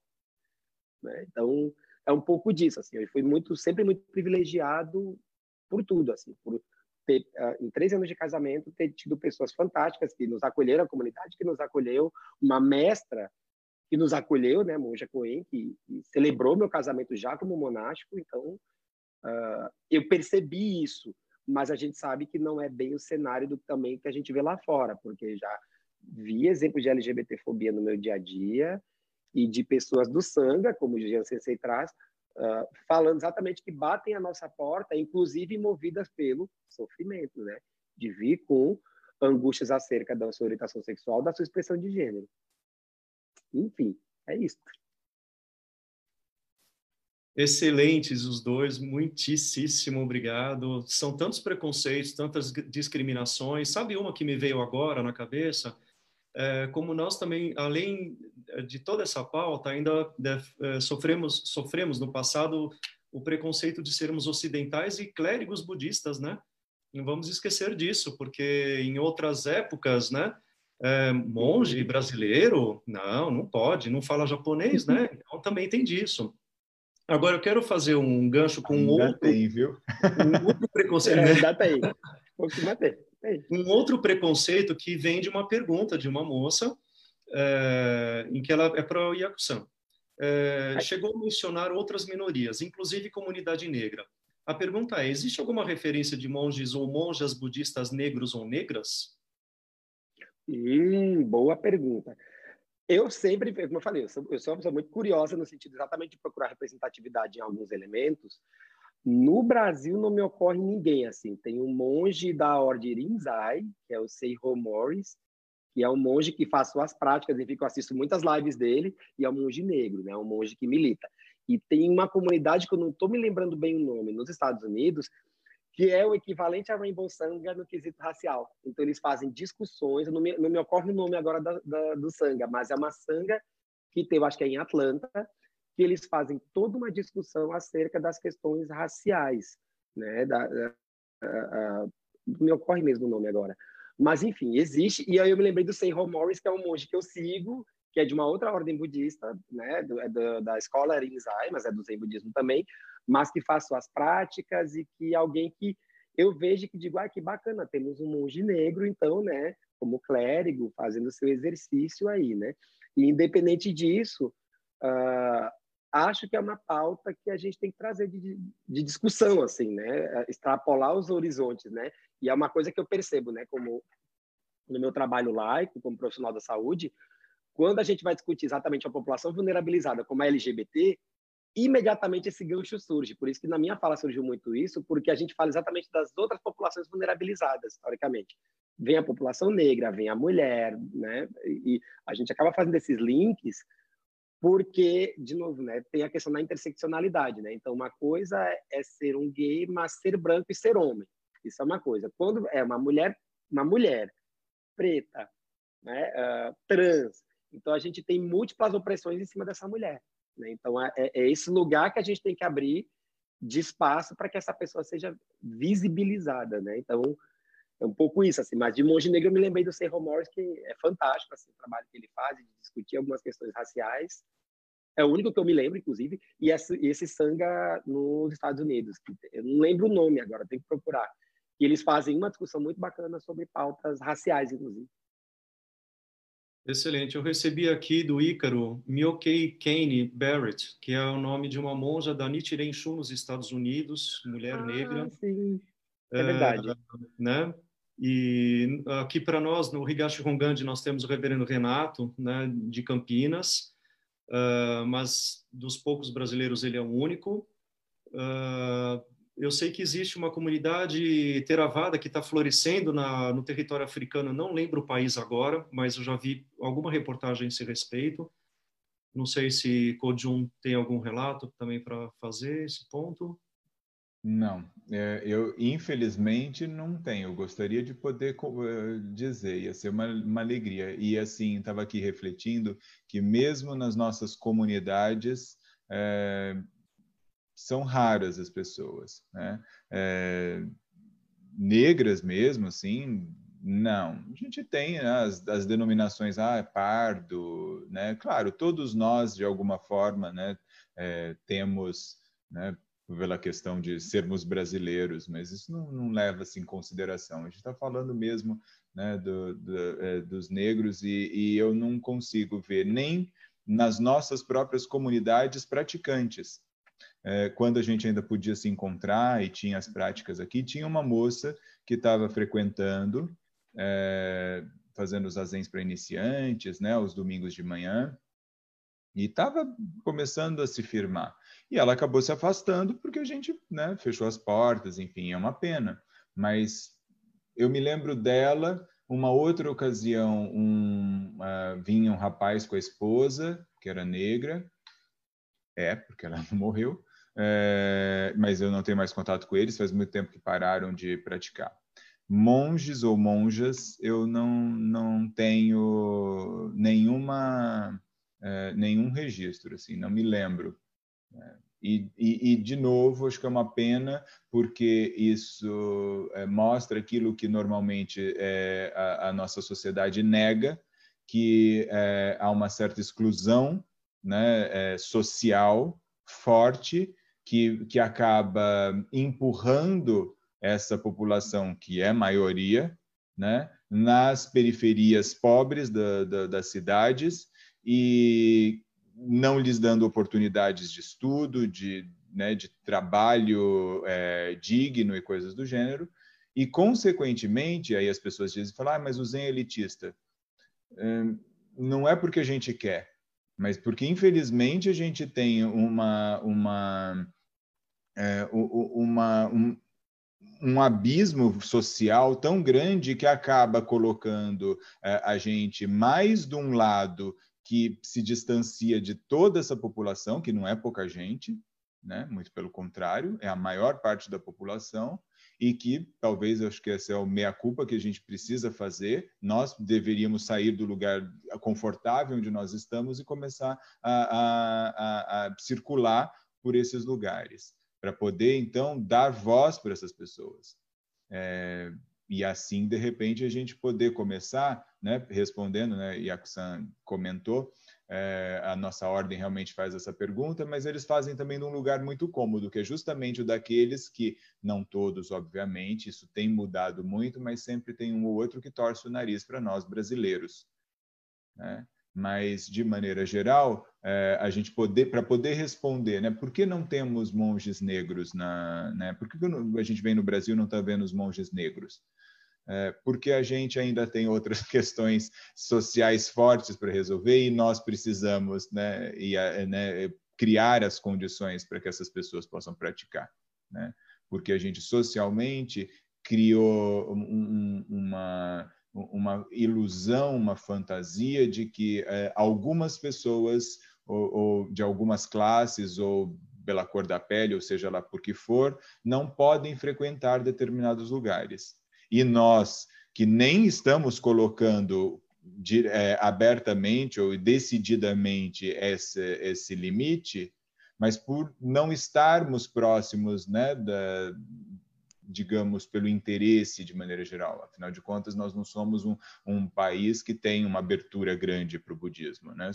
O país é essencialmente cristão. Então, acabamos ficando mais é, restritos a um determinado ciclo e, claro, né, essas pessoas né, que não podem, nunca puderam circular né, é, por esses círculos, acabam, então, nem né, é, conhecendo muito do que a gente faz, do que a gente tem a dizer, e, inclusive, da, da possibilidade de acolher essas, é, né, né, tudo, tudo isso. Então, eu acho que essa é uma questão importante para a gente levar em consideração queria dar um, um, um testemunho que eu, eu sou um bate-volta né, no, no budismo. E aí, quando a gente se coloca a praticar, tem. Tipo, eu, eu moro na, no subúrbio do Rio de Janeiro. Aí as sangas geralmente ficam para a Zona Sul. Você tem que ter gasto com condução, você tem que fazer as contribuições, né? Quando tem os retiros, muitas das vezes você não pode fazer. Então, acaba batendo o desânimo também da pessoa. mas é, aqueles que são tocados pelo Dharma sempre de alguma forma tentam entrar em contato, seja virtualmente, seja é, por WhatsApp, por vídeo, está sempre procura estar tá sempre presente. Muito obrigado, Celso, Kojun. É, é um outro assunto longo, né, que nos, é, nos desvirtuou um pouquinho para outros preconceitos que nós vivemos, porque tem dentro de, dessa, desse próprio preconceito existe o preconceito que nós estamos aqui conversando o LGBTI+, dentro da, das periferias, dentro do, de todas as outras paletas de cores e de classes sociais e de tantas outras coisas. É, tão, é tanta coisa, é muita coisa para resolver, viu? Uh, bom, eu queria uh, fazer algumas colocações, até porque nós estamos iniciando aí o nosso, indo para quase um término, que faz uma hora e 45 que nós estamos aqui, eu nem vi o tempo passar, mas uh, o Ícaro quer fazer uma pergunta, mas antes disso eu queria relatar aqui, uh, o Matheus colocou que existe uma monja negra do Nishi Hongan, de Escola Terra Pura, nos Estados Unidos, mas ele não lembra o nome. É a Índia Kyodo. Hum? É a Angel Kyodo, ela é negra e ela é LGBT. Ah, tá. E a Fernanda, que postou, ia falar isso agora, do, Reverendo de Kyodo, né? Tá. É, o ah, livro Radical Dharma, né? É esse daí, tá? Então, ia ler aqui do lado, tá ótimo. Então, fica a sugestão de leitura, né, nesse sentido. Então, é, é o, o, preconceito em cima do preconceito, né? Como o Yakusan colocou, é, o gay que tem preconceito com as trans, né? É, o gay que tem preconceito com as Barbies, é, com os Smart Fits, com é, as afeminadas, e, e, são tantos preconceitos dentro do nosso próprio preconceito que é muita coisa, né? Mas nós rogamos né, a Budas e Bodhisattvas que é, nos elucidem a todos os instantes esses males mentais eles sejam desfeitos. Eu quero registrar a presença antes de Ícaro ter a palavra, mas do Sensei Shoei, diretamente do Japão, aqui nos prestigiando. Muito obrigado pelo seu precioso tempo. Eu sei que a sua agenda é muito atribulada, né? Aí agora são seis e meia da manhã, se eu não me engano, né? Seis e meia da manhã. Seis e meia da manhã. Então, muito obrigado. É uma honra né, ter esses minutos preciosos aqui com a sua participação do outro lado do mundo. Então, Ícaro, só mais um minutinho. Eu, né, eu não sei. Seis e meia da manhã.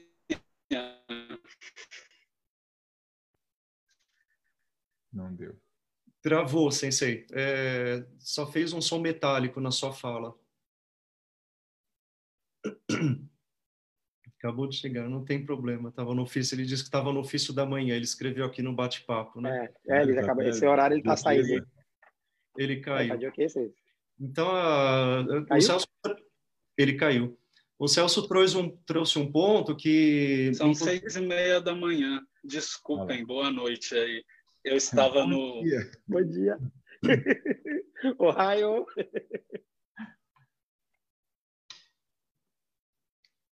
Tá Tome a palavra, Sensei, por favor. Ele está ele tá online? Eu não consigo ver. Ele está online. É que às online. vezes trava. Está travando um pouquinho. Sensei pode falar, então. Travou. Não? Bom. Então, é... ah, não, ele está aí de volta, aqui. É, ele está tá escrevendo ali, ó. Ele disse que está no, estava no ofício da manhã, está travando. Está travando.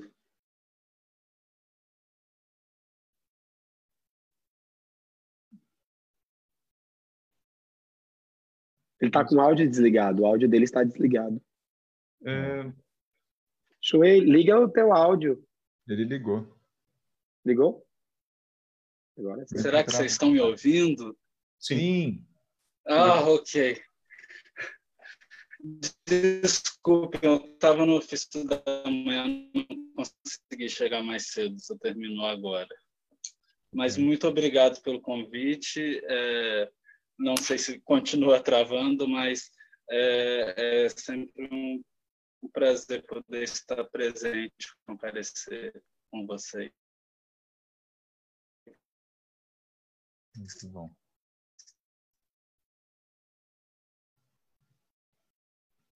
Muito bem, muito obrigado, Sensei. Mesmo que tenham sido poucas palavras, mas a sua presença já nos ilumina. Muito bom, muito bom. Não sei se ele consegue continuar falando. O som aqui para mim aparece como destravado, né? Bom. Bom, Ícaro, é, você ia fazer alguma pergunta? Tinha, ele tinha eu alguém vou... que estava com a mãozinha levantada também. Ah, alguém levantou a mão antes dele? Desculpa, eu não vi. Perdão. Não, é depois dele. Era ah, ele. Dele? Ah, então tá bom. Depois do Ícaro, então, por favor. É, vou fazer uma pergunta. Infelizmente, eu acho que talvez seja uma pergunta meio triste. Estava todo mundo tão feliz com o Bruno chegando que eu fiquei meio sem, sem jeito de fazer a pergunta agora. É, mas é, uma das coisas que a gente conversou muito, eu e o Jean, quando a gente estava é, nas primeiras conversas lá no, no grupo da Rainbow Sanga, foi sobre um, na verdade, sobre o triste fato que a gente vinha observando na comunidade LGBT sobre suicídio, né? Tipo que infelizmente a comunidade LGBT é, tem muita recorrência desse, é, é, desses ocorridos, né? principalmente a população trans, né? E, é, é, principalmente. Né?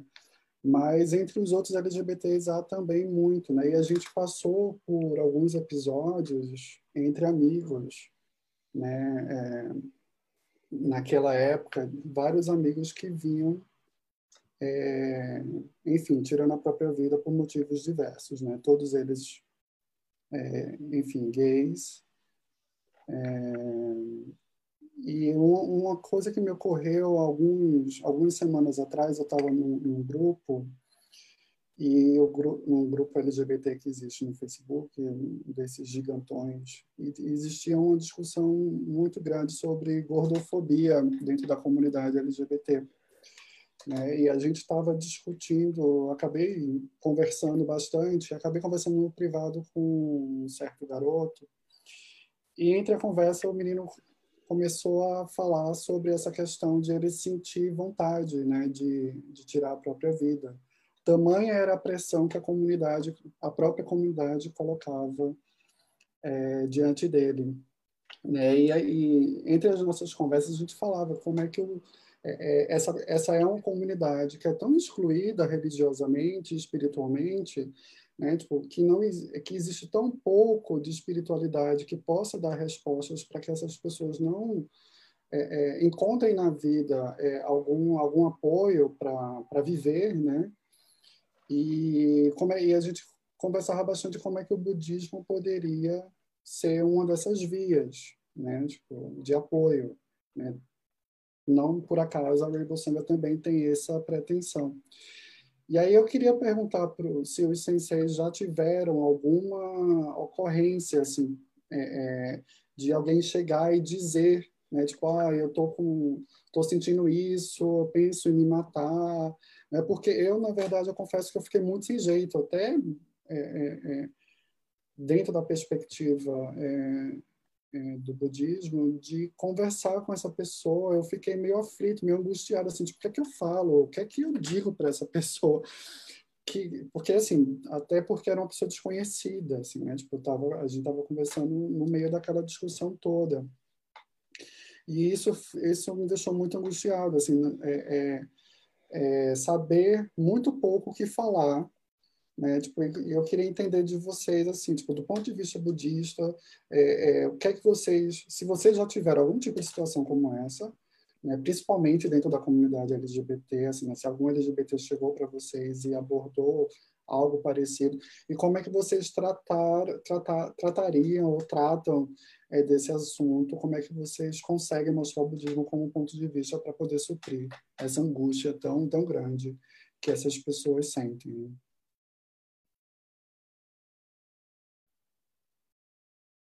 Muito bom. É, Yaku-san, você como médico de família talvez esteja acostumado com essas questões mais sensíveis que tangem ou não a religião, uh, talvez tenha algo para colocar para gente, por favor.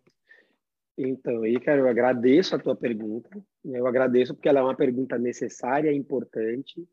Uh, eu recebo isso ontem mesmo, recebi uma mensagem semelhante, Ícaro. Eu recebo porque eu tenho uma jornada dupla, né? Como diz a minha professora com Hiroshi, uh, eu tenho uma jornada dupla, né? Eu, tenho, eu fiz votos duplos, né? Eu, eu sigo uh, Shakyamuni Buda e eu tenho Hipócrates. Então, eu acabo seguindo e as duas jornadas se convergem de alguma forma. Ontem mesmo eu recebi um questionamento do tipo, né? Uh, no primeiro momento, eu me angustiei muito, porque começou a chegar, quando eu me tornei monástico, começou a, comecei a receber uma avalanche de situações como essa. Uh, quem me ajudou muito foi um monge, que até tem um documentário muito legal, vocês já viram falar, um documentário chamado A Partida, que é de um monge zen, é da, não é de nenhuma das nossas escolas aqui, é do Rinzai, é um monge chamado Tetsu Nemoto. Eu tive a oportunidade de conversar com ele e ele me, enfim, me orientou também acerca de como orientar as pessoas aqui, né? Como médico, a gente tem algumas ferramentas, né? Mas uh, uma das coisas que eu acho que, falando do budismo, que é importante falar, quando tem uma pessoa numa situação como essa, né? ainda mais num dos países onde a expectativa de vida das pessoas trans é uma das menores do mundo, né? A expectativa de vida de uma pessoa trans é 35 anos no Brasil. É um absurdo isso. Então, uma das coisas que eu acho que é importante falar é não existe nada pelo qual matar ou morrer. Não existe nenhum sofrimento que seja grande o suficiente, que seja maior do que a pessoa, né, do, do, que vocês, né, do que você, do que o eu. Né? O sofrimento ele pode ser intenso, mas ele não está acima da pessoa. É uma coisa que a gente fala. E uma das coisas que a gente faz como médico, dentre toda a questão de ouvir o sofrimento, enfim, de catalogar esse sofrimento, de entender, é a gente diferencia o que é um vago pensamento acerca do suicídio, o que é um plano suicida, né, do que é uma ideação e do que é um plano.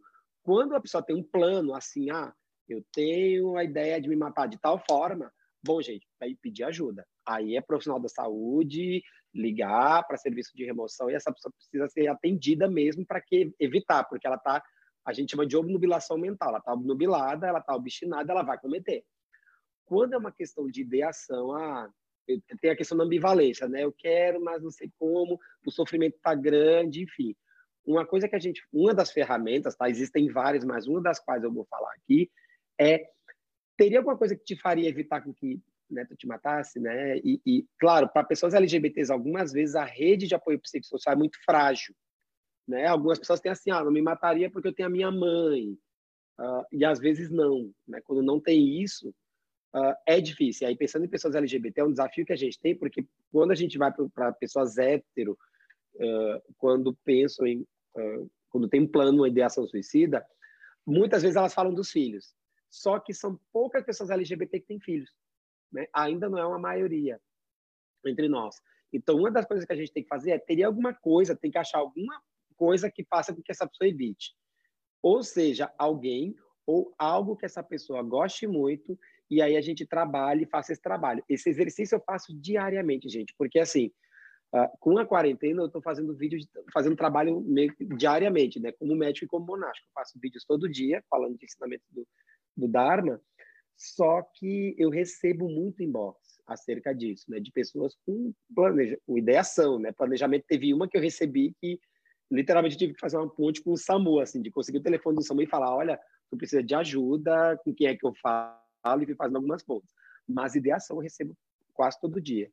E aí esse exercício é uma coisa que a gente vai fazendo, dialogando e, e dá telefone. Então, se colocar como alguém disponível para ouvir, talvez seja uma da, um, um dos primeiros mecanismos. Tá? Existem tantos outros, porque ainda mais quando a gente está falando de uma população que a rede de apoio psicossocial é muito frágil porque às vezes essa pessoa não tem ninguém, assim, né? não tem uma, uma, um suporte familiar, às vezes tem poucos amigos, amigos mesmo aqueles com quem a pessoa possa contar, porque a comunidade às vezes é muito do oba-oba, às vezes a coisa da festa, como Jean CC falou, mas quem é a pessoa que vai né, te dar o suporte na hora que o problema bate, que o sofrimento aperta. Então é um desafio que a gente tem, mas é um pouco isso, tá? E, eu ficaria horas falando sobre isso, porque tem muitas ferramentas, mas basicamente achar um mecanismo que segure essa pessoa, claro, acolhê-la em toda a sua integridade, Né? Eu sou adepto né, da escuta compassiva que o mestre Zentik Nathan fala, de realmente ouvir e acolher essa pessoa, né, sem deixar a compaixão sair de mim, independente do que essa pessoa está falando, é ouvir, para aí começar a pensar, a trabalhar uma solução. E, e, assim, gente, no meu dia a dia é meio confuso mesmo, porque é uma jornada dupla quando chegam essas questões batendo a porta, porque as pessoas me, acabam me abordando como médico e como monge. E aí eu vou, enfim, usando algumas ferramentas aí, tentando ajudar o máximo que posso. Mas é algo que realmente bate a nossa porta, né? Eu vejo isso uh, quase todo dia. Enfim, os outros senseis. É, eu tenho duas mãos levantadas aqui. É, Kojun Sensei, quer fazer colocação a esse respeito?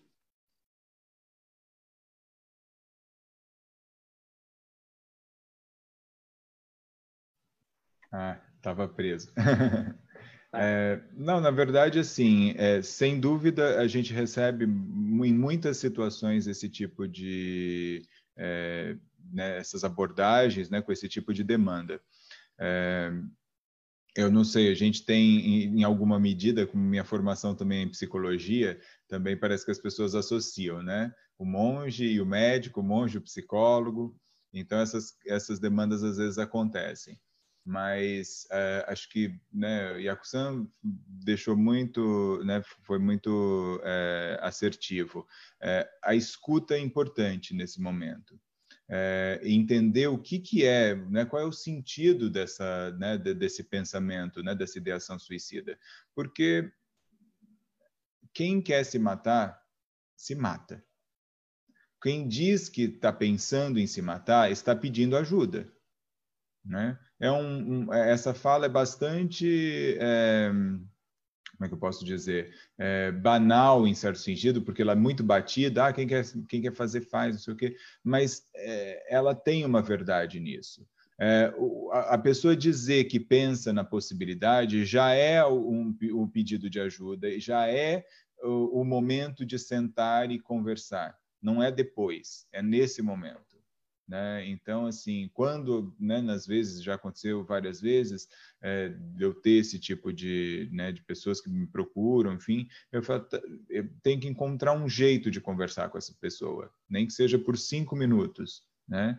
É, nem que seja para poder dizer, olha, eu não tenho condições de falar com você agora, mas eu quero marcar com você um horário, porque por incrível que pareça, isso, isso parece que não, mas faz, faz uma diferença danada, porque você cria um compromisso para a pessoa, ela não pode se matar naquela hora porque ela tem um compromisso com você. É, e é, é sério isso, ela, ela, ela preserva, ela mantém é, eu falo, olha, eu quero conversar com você, só que eu não posso falar agora, vamos combinar tal coisa. Enquanto isso, se estiver muito angustiado, procura ajuda antes e vai, né, conversa com alguém, procura o médico, procura, enfim. É, mas de alguma forma essa escuta precisa estar aberta, né? E assim, é, mas nós somos psicólogos, médicos e tal, não sei o quê. É, e, o, né, e, os, e aqueles que não têm formação? É, eu não sei se para ouvir alguém a gente precisa de alguma formação específica. Eu acho que a gente precisa ter um coração compassivo. Se a gente realmente né, se propuser a ouvir o que o outro tem a dizer, é, na, na, na, sua dor, na sua dificuldade, é, às vezes só de falar, ainda que a gente não tenha nada para dizer para essa pessoa, porque não sabemos bem nem o que dizer para ela da, da, do sofrimento dela, mas só de abrir o espaço e verdadeiramente escutar o que ela tem a dizer, isso já faz muita diferença na vida dela. Né? E, e, é isso que é importante, né? A gente então se é, se doar, né? É, dana, né? Dana paramita, né? Fazer o nosso papel de, de, de, de se doar naquela situação. Acho que isso já é muita coisa, muita mesmo.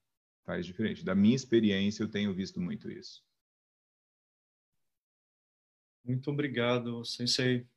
É, é, um, é outro assunto longo também, não bastasse os a questão do racismo e de tantos outros, a gente tem essa, essa questão que é muito forte, principalmente no mundo gay, né, masculino, a questão da vaidade, a questão do corpo, a questão da, da sedução, do erotismo, né, e quando a gente vê os perfis de homens gays que se suicidam, você vê ali muitas vezes bem-sucedidos, bonitos, simpáticos, que não se aguentam com seus próprios vazios E aí tem as redes sociais que vêm para contribuir, né? Pior ainda, porque tem essa questão de ficar se retroalimentando com esse palco de vaidades e de, de aceitações, e o negócio vai longe, né?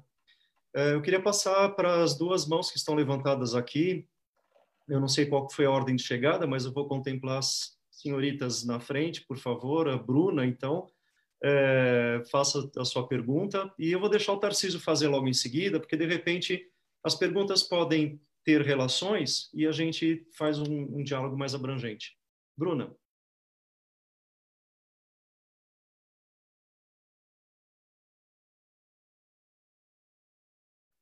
o áudio dela. Ah, boa noite. Estava conseguindo desativar o áudio. É, essa questão de se assumir de suicídio é bem complicado. Eu, por exemplo, eu me assumi com 14 anos e eu fazia parte da Igreja Católica. Teve uma grande intervenção na família, tentando me transformar, é, inclusive da Igreja Católica, com padres subindo em casa, conversando, tentando fazer essa alteração para eles que, que era um problema psiquiátrico, só pode, eles podem pensar dessa forma, ou espiritual. E, e eu tive um tive, né? Tenho ainda um amigo que ele era de classe média alta, branco, não tinha problema racial, ele era visivelmente homossexual e um dia a família dele não sabia ainda. Ele me ligou, falou que tomou um tanto de remédio e estava se despedindo. Isso eu tinha 15 anos, 16 anos. E eu consegui falar com a mãe dele, conseguiu ser socorrido, e depois a gente foi conversar. O que, que aconteceu? É que ele tinha medo de se assumir e acontecer a mesma coisa que aconteceu comigo. Então, é, eu acho que leva. A família dele aceitou ele super bem, até porque todo mundo já sabia, indiretamente. Mas eu acho que se leva muito em consideração isso. Muitas, muitas famílias aceitam. Hoje em dia, uma família é totalmente aberta a isso. Mas é, por algumas, não, a maioria, não aceitar, é, boa parte da população LGBT fica com esse medo de se assumir e acaba indo para outros meios com medo da rejeição mesmo familiar. É só essa, esse adentro mesmo. Perfeito, muito obrigado, Bruna. É, às vezes eu falo assim, de uma fala meio solta, né? É, para muita gente, ser, principalmente para o mundo gay masculino, né? É, ser gay, branco, classe média, morando aqui nos Jardins, é fácil você defender, militar e tantas outras coisas, né? Mas todas as outras letras em outras condições, acho que a gente não consegue entender o lugar de fala. Viu? Tarcísio, é, vamos lá, diga.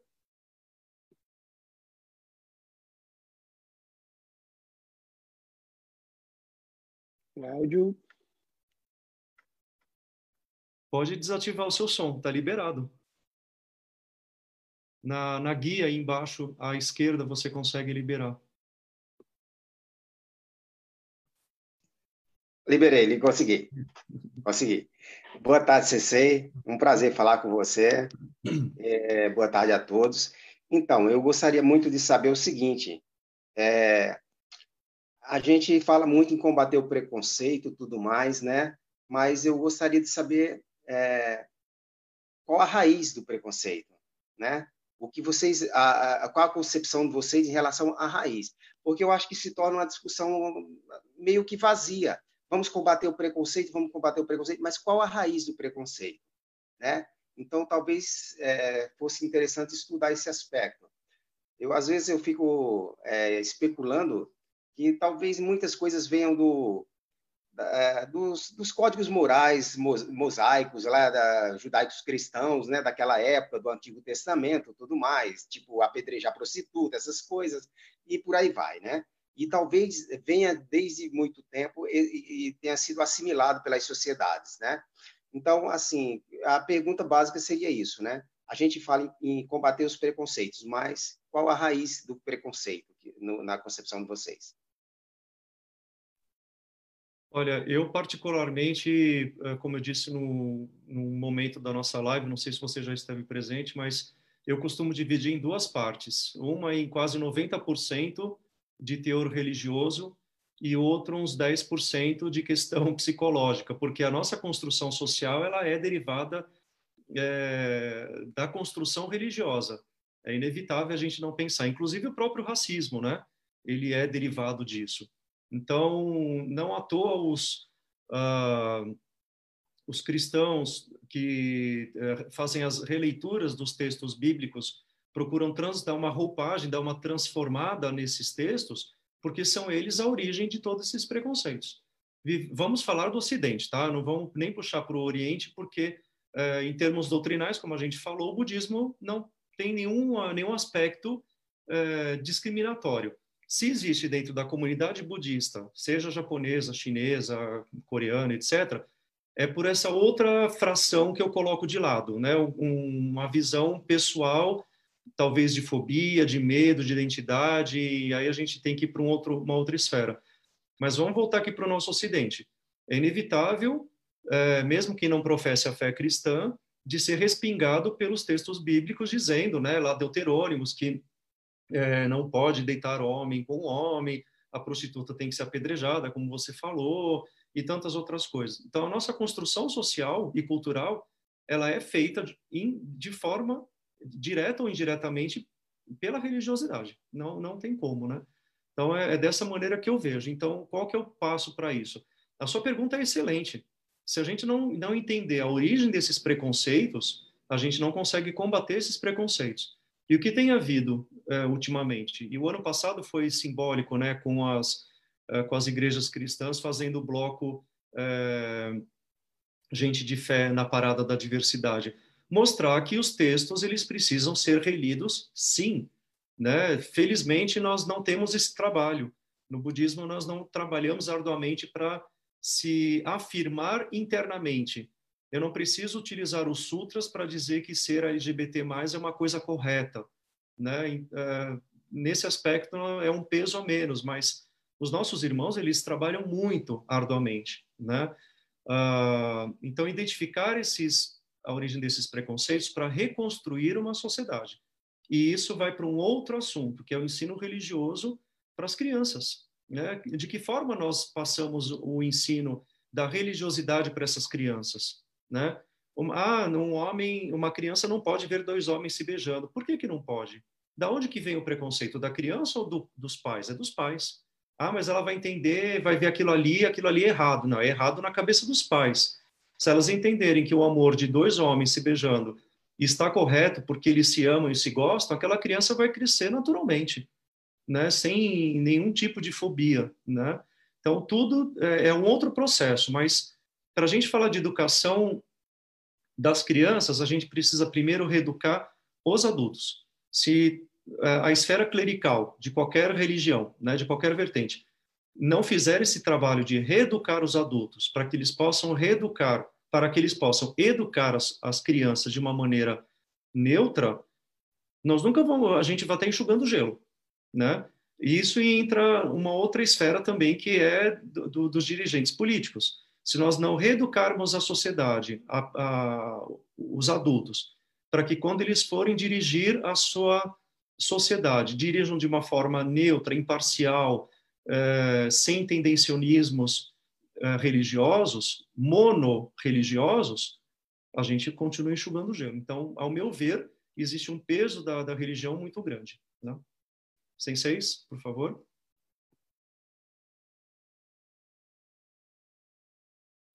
Vai pela hierarquia. Depois dessa, Kojo Yakusan, lamento, desculpa. Eu tenho que respeitar. Ainda bem que no Jodoshi não tem isso, viu? Quer dizer, não tem entre aspas, tá? É brincadeira, a gente tem sim.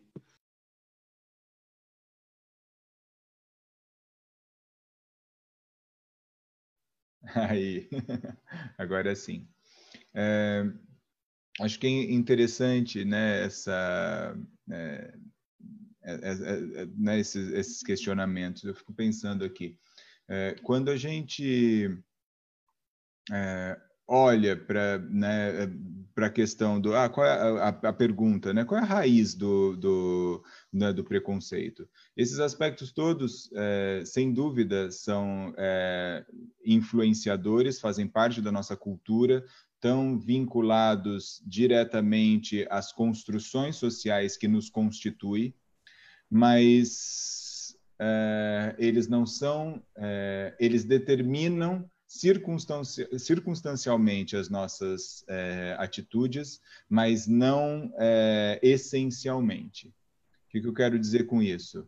É, a gente cresce numa cultura que tem todos esses preconceitos e claro que a gente, né, que são, né, como a gente tem falado, né, são é, estruturais, mas nós não somos é, determinados, né, é, essencialmente por eles é, somos circunstancialmente, mas não essencialmente. O que eu quero dizer com isso é, é eu tenho a condição de, de rever, de repensar a, a, os meus preconceitos, a minha, a, as minhas escolhas, né, pela maneira como eu vejo o mundo. Então, que a gente, né, o que Buda vai dizer é que uh, a raiz de todos os preconceitos é a mente.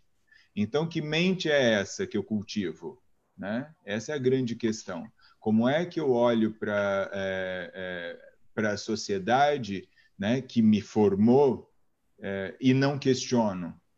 E não verifico se aquilo que aquilo tudo que me, me constitui enquanto é, né, que me constituiu socialmente é, e quando eu digo social é de uma maneira ampla porque não é só uma questão de valores mas é uma questão também da própria maneira como a nossa sociedade se estruturou né, do ponto de vista né, é, dos modos de produção. Os valores que a gente determinou como valores estão ligados geralmente às questões de, é, é econômicas, né, as relações de, de quanto é, eu ganho e o que eu posso comprar com esse dinheiro, e aí entra beleza, entram todos os aspectos, e aí vamos ter todo tipo de, de preconceitos ligados direta ou indiretamente a isso, mas que no fundo estão todos ligados ao aspecto de que é, eu não levo em consideração é, a possibilidade de repensar, de rever aquilo que, eu, né, que na minha existência eu tomo como, como verdade é, tácita, sem, sem nenhum tipo de questionamento.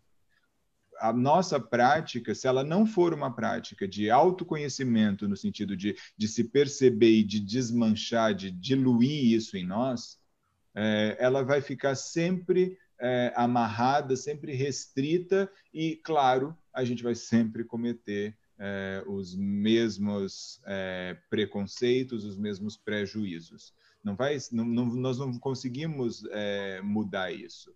Então, se a coisa é estrutural, se a gente foi criado assim, e a gente precisa olhar para isso, a gente precisa se ver, a gente precisa se conhecer. Então, a raiz está na mente. Agora, é, é social, é, é, ela é, ela tem uma base social, melhor dizendo, tem, mas a nossa mente é a nossa, é, é responsabilidade nossa. Nós precisamos decidir o que nós queremos que cultivar nela ou não. Né? Porque senão também fica muito fácil a gente pensar assim, é, ah, é, isso teve recentemente uma coisa horrível, alguém falando, não, porque é natural é, no, é, o preconceito. falei, Oi? Como assim? Não tem nada de natural no preconceito. Né? Ele faz parte da nossa sociedade, mas ele não é natural. Né? Muito pelo contrário. É, ele está arraigado em nós Sim, mas não é natural. A gente precisa rever, a gente precisa se olhar, a gente precisa perceber a cada momento, porque está na nossa mente, não está no outro, né? Estamos na moda também, né? De sempre o mundo é tóxico, o mundo é abusivo, nós somos perfeitos, nós não temos, né? Nós somos coitadinhos, as vítimas desse mundo cruel. Né? Não, a gente também tem preconceito, a gente também é tóxico, a gente também é, é abusivo e a gente precisa olhar para isso tudo para deixar de ser né? Para a gente poder verdadeiramente pensar, vamos, pera, é, por que, que eu estou dizendo isso que eu estou dizendo? Por que, que eu estou agindo da maneira que eu estou agindo? De onde vem isso? E toma uma decisão. Quero continuar agindo, falando, pensando desse jeito? É isso, é nisso que eu acredito?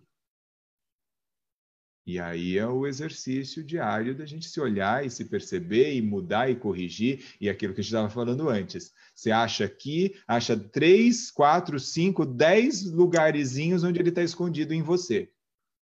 E não é suficiente. E você pode procurar mais, você vai achar mais 20, depois mais 50, depois mais mil lugares. Por isso que a gente está o tempo todo se observando, né? o tempo todo atentos para porque eles vão aparecer. Em algum momento eles vão aparecer, porque aí sim está, né, é estrutural na sociedade e, claro, é, é, determina circunstancialmente. Mas essencialmente a gente precisa mudar esse determinismo, né?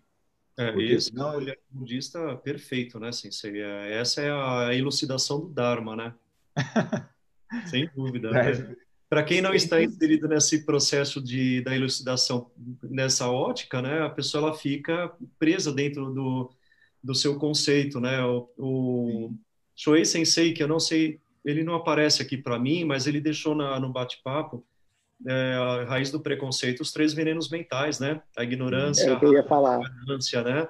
Então, é, é, eu, ele não está online, pelo menos eu não vejo. Então, dentro do olhar budista, sem dúvida, é o não se conhecer, o não saber sobre si, sobre o outro, né? E deixar brotar, né? É destilar esses venenos na nossa mente, né? exatamente, né? Exatamente. E a Kussan? Eu ia exatamente exatamente falar dos três venenos, porque exatamente são os primeiros subprodutos da mente, né? A gente tem, vocês devem ter visto diversos estudos aí sociológicos onde sabidamente, do ponto de vista científico, criança ela não tem preconceito. Então, preconceito ele é algo construído socialmente, historicamente.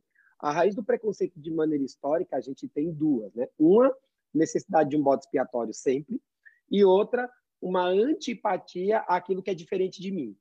Né? Então, se eu tenho um padrão X, aquilo é o que a gente vê com política, né? Então não precisa nem falar que a gente, o Brasil é um país muito bipolar, a gente adora, adora polarizar as coisas, não é Flamengo é Vasco ou é isso é aquilo, a gente adora polarizar tudo, é uma coisa cultural nossa. Então aí mais um motivo pelo qual a gente tem que observar esses elementos.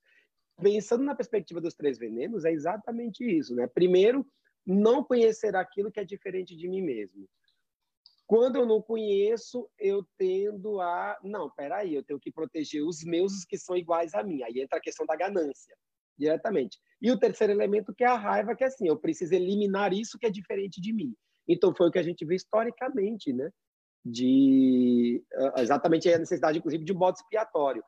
Tem uma coisa que eu gosto muito do budismo antigo, que é um, um monge chamado Atisha de Pankara, que é um dos maiores estudiosos da, da, do budismo indiano, que ele fala das oito preocupações mundanas. Eu acho que nós temos muito isso e, eu acho que a população LGBT, inclusive, tem muito isso, que são uh, o querer ganhar, não querer perder, querer ser reconhecido, não querer ser ignorado, querer ser elogiado, não querer ser criticado e querer prazer, não querer dor. Então, a gente tem isso muito forte, cada ser humano tem isso de maneira muito forte. E isso também é, de novo, desdobramento exatamente dos três venenos, né, do budismo Mahayana. Então, essas oito preocupações, elas são gritantes exatamente no que Jean Sensei falou antes, né? Na própria... A, a, a, o preconceito a outra tribo diferente do LGBT, diferente de mim, né? Vai ter lá as Barbies, vão ter as drags, vão ter os não binários, vão ter os ursos, e, e então uh, essa coisa do segregar, esse sectarismo dentro da própria comunidade, entra muito exatamente nessas oito preocupações mundanas. E quando a gente não observa para isso, bom, aí realmente a gente segue replicando o preconceito na sociedade. Mas do ponto de vista histórico, gente, assim, a gente foi isso mesmo, assim, a necessidade de bode expiatório e uma antipatia àquilo que não sou eu, que, que não é a representação do meu eu. Aquilo que é diferente de mim, eu tendo a rechaçar eliminar. É com isso. Excelente, excelente, Sensei, muito obrigado. Eu acho que o budismo tem muito a contribuir nesse aspecto, né, do conhecer a, a si, né, uh, no, no, nos nossos cinco agregados, os nossos doze elos da interdependência, né, a transitoriedade dos fenômenos, né, as, os apegos aos desejos, a segunda nobre verdade.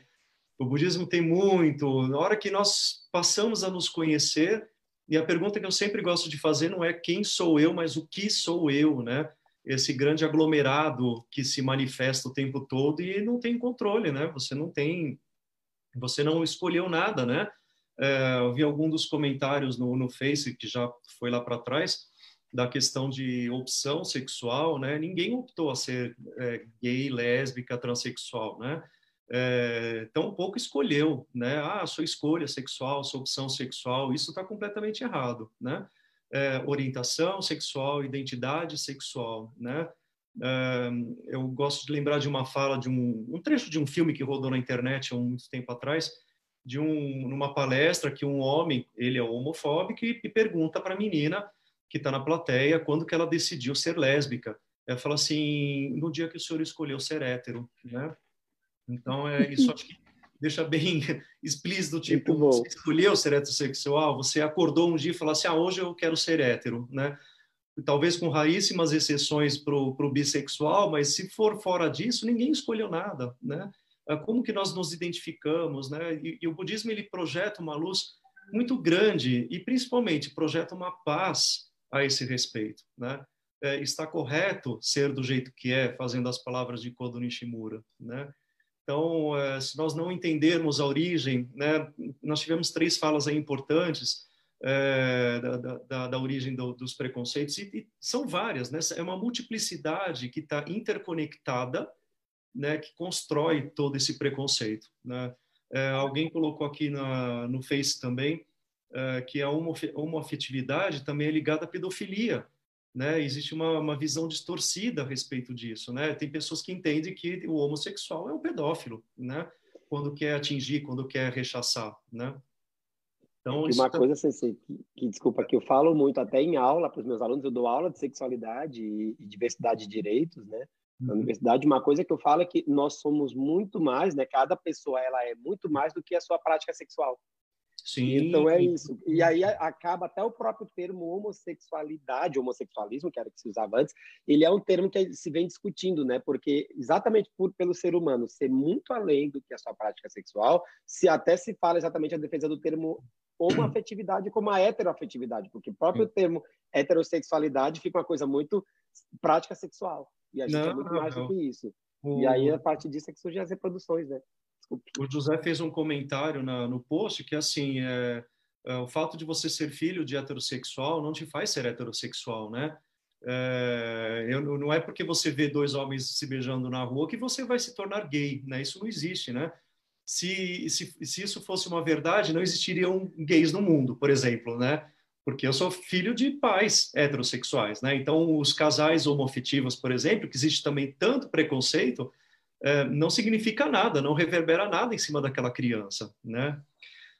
É, são muitos assuntos, nós já vamos para duas horas e meia de live, a gente extrapolou o tempo, e eu acho que é necessário a gente né, é, seguir a lei da impermanência e a gente findar essa live. Eu gostaria, é, primeiro, de saber dos participantes aqui, se alguém quer fazer alguma colocação, dar a, a, voz aos dois senseis que estão juntos, né? É, Shuei Sensei não está online uh, para fazer alguma colocação, mas, por favor, se alguém quiser encerrar, sinta-se à vontade, acolhido. Vou só agradecer o convite e é, o tempo que a gente levou fazendo essa live, acho que mostra que a gente precisa fazer mais lives. Talvez tenha muito assunto para a gente conversar. Eu tenho uma é, proposta para isso. Não é? Então, muito obrigado pelo convite. Foi uma alegria estar aqui com vocês e poder a gente conversar um pouco sobre essas questões. E espero que a gente tenha outras oportunidades, né? Que todos possam é, né, ter esse interesse da gente repensar essa nossa nossa sociedade, nossa existência, né? E, e qual é o é, e, e, o que que a gente vai deixar de legado, né? Depois disso né, de, depois né, para as gerações futuras. Né. Aquilo que a gente que eu comecei falando, né? É, é, por que, que a gente vai precisar discutir isso, né? Quem sabe um dia toda essa questão, é, tudo isso que a gente está fazendo hoje seja absolutamente desnecessário. Eu espero que, que tudo isso que a gente esteja fazendo, graças ao que a gente está fazendo, né, seja um dia desnecessário. Muito obrigado. Muito obrigado, Sensei, pela presença, pela disponibilidade de tempo. Né? Eu sei que seu dia é atarefado e prazer em conhecê-lo. Né? É muito bom ter outros clérigos né, dentro desse aspecto, é muito importante. É, e Sensei falou de fazer outras lives, sim, é algo que é, estávamos conversando nos bastidores, é, da gente, agora com esse novo comportamento social de lives, né, de reuniões, e com o surgimento de melhores plataformas para isso, eu queria lançar da gente fazer um encontro uma vez por mês, de repente no final de cada mês, né, é, dentro da possibilidade de cada um, é, trazer o olhar budista a, a, esse respeito. Como eu falei, não só falar de preconceito, né, porque a gente já tem bastantes grupos falando a esse respeito, mas é trazer o guarda-chuva do Dharma em cima desse assunto. Porque se for falar de preconceito por preconceito, mundo LGBT por LGBT, a gente tem vários outros grupos. Eu acho que a gente tem que aproveitar é, todos esses recursos é, humanos, né, clericais e os, os praticantes uh, veteranos ou novos que estão chegando, para a gente olhar sob a ótica do Dharma. Né? Então fica é, a proposta, né? de repente, hoje é dia 27 de junho, daqui um mês a gente faz um outro encontro, né? e é nesse sentido, né? Tá bom? Yaku-san? Eu me sinto de casa, né, querido irmão Jean, todo mundo, porque é porque eu estou exatamente na, na, Rainbow Saga desde o início, né? Então acompanhei parte das construções, né? Sempre à disposição tentando deixar uma brecha de tempo para contribuir cada vez mais e só deixar registrada a minha alegria e satisfação de exatamente estar junto, podendo contribuir um pouquinho uh, ah, para essa construção, né, que a gente vem fazendo. E sim, gosto muito da ideia da gente manter uma periodicidade aí de conversas e discussões e realmente assim agradecer imensamente e vejam que realmente assim a gente vai longe na conversa porque tem muito a ser discutido, muito, muito a ser pensado, a ser re, redimensionado, né? Então só realmente agradecer e deixar minha satisfação, alegria de ver todo mundo bonitinho aí, bem em casa, né? em tempo de quarentena. A gente pode dividir os assuntos por lives, inclusive, né? Um dia fala sobre transexualidade, outro dia fala sobre uhum. suicídio, uma outra live fala sobre. Enfim, tem muito assunto para a gente falar nesse leque gigantesco, né? Tá? Algum dos senseis gostaria de é, encerrar com transmissão de méritos? possam fazer aí de cabeça, né? Então, mãos postas a todos, por favor. Que os méritos de nossa prática se estendam a todos os seres e que possamos todos e todas nos tornar, e todes, né? nos tornar o caminho iluminado.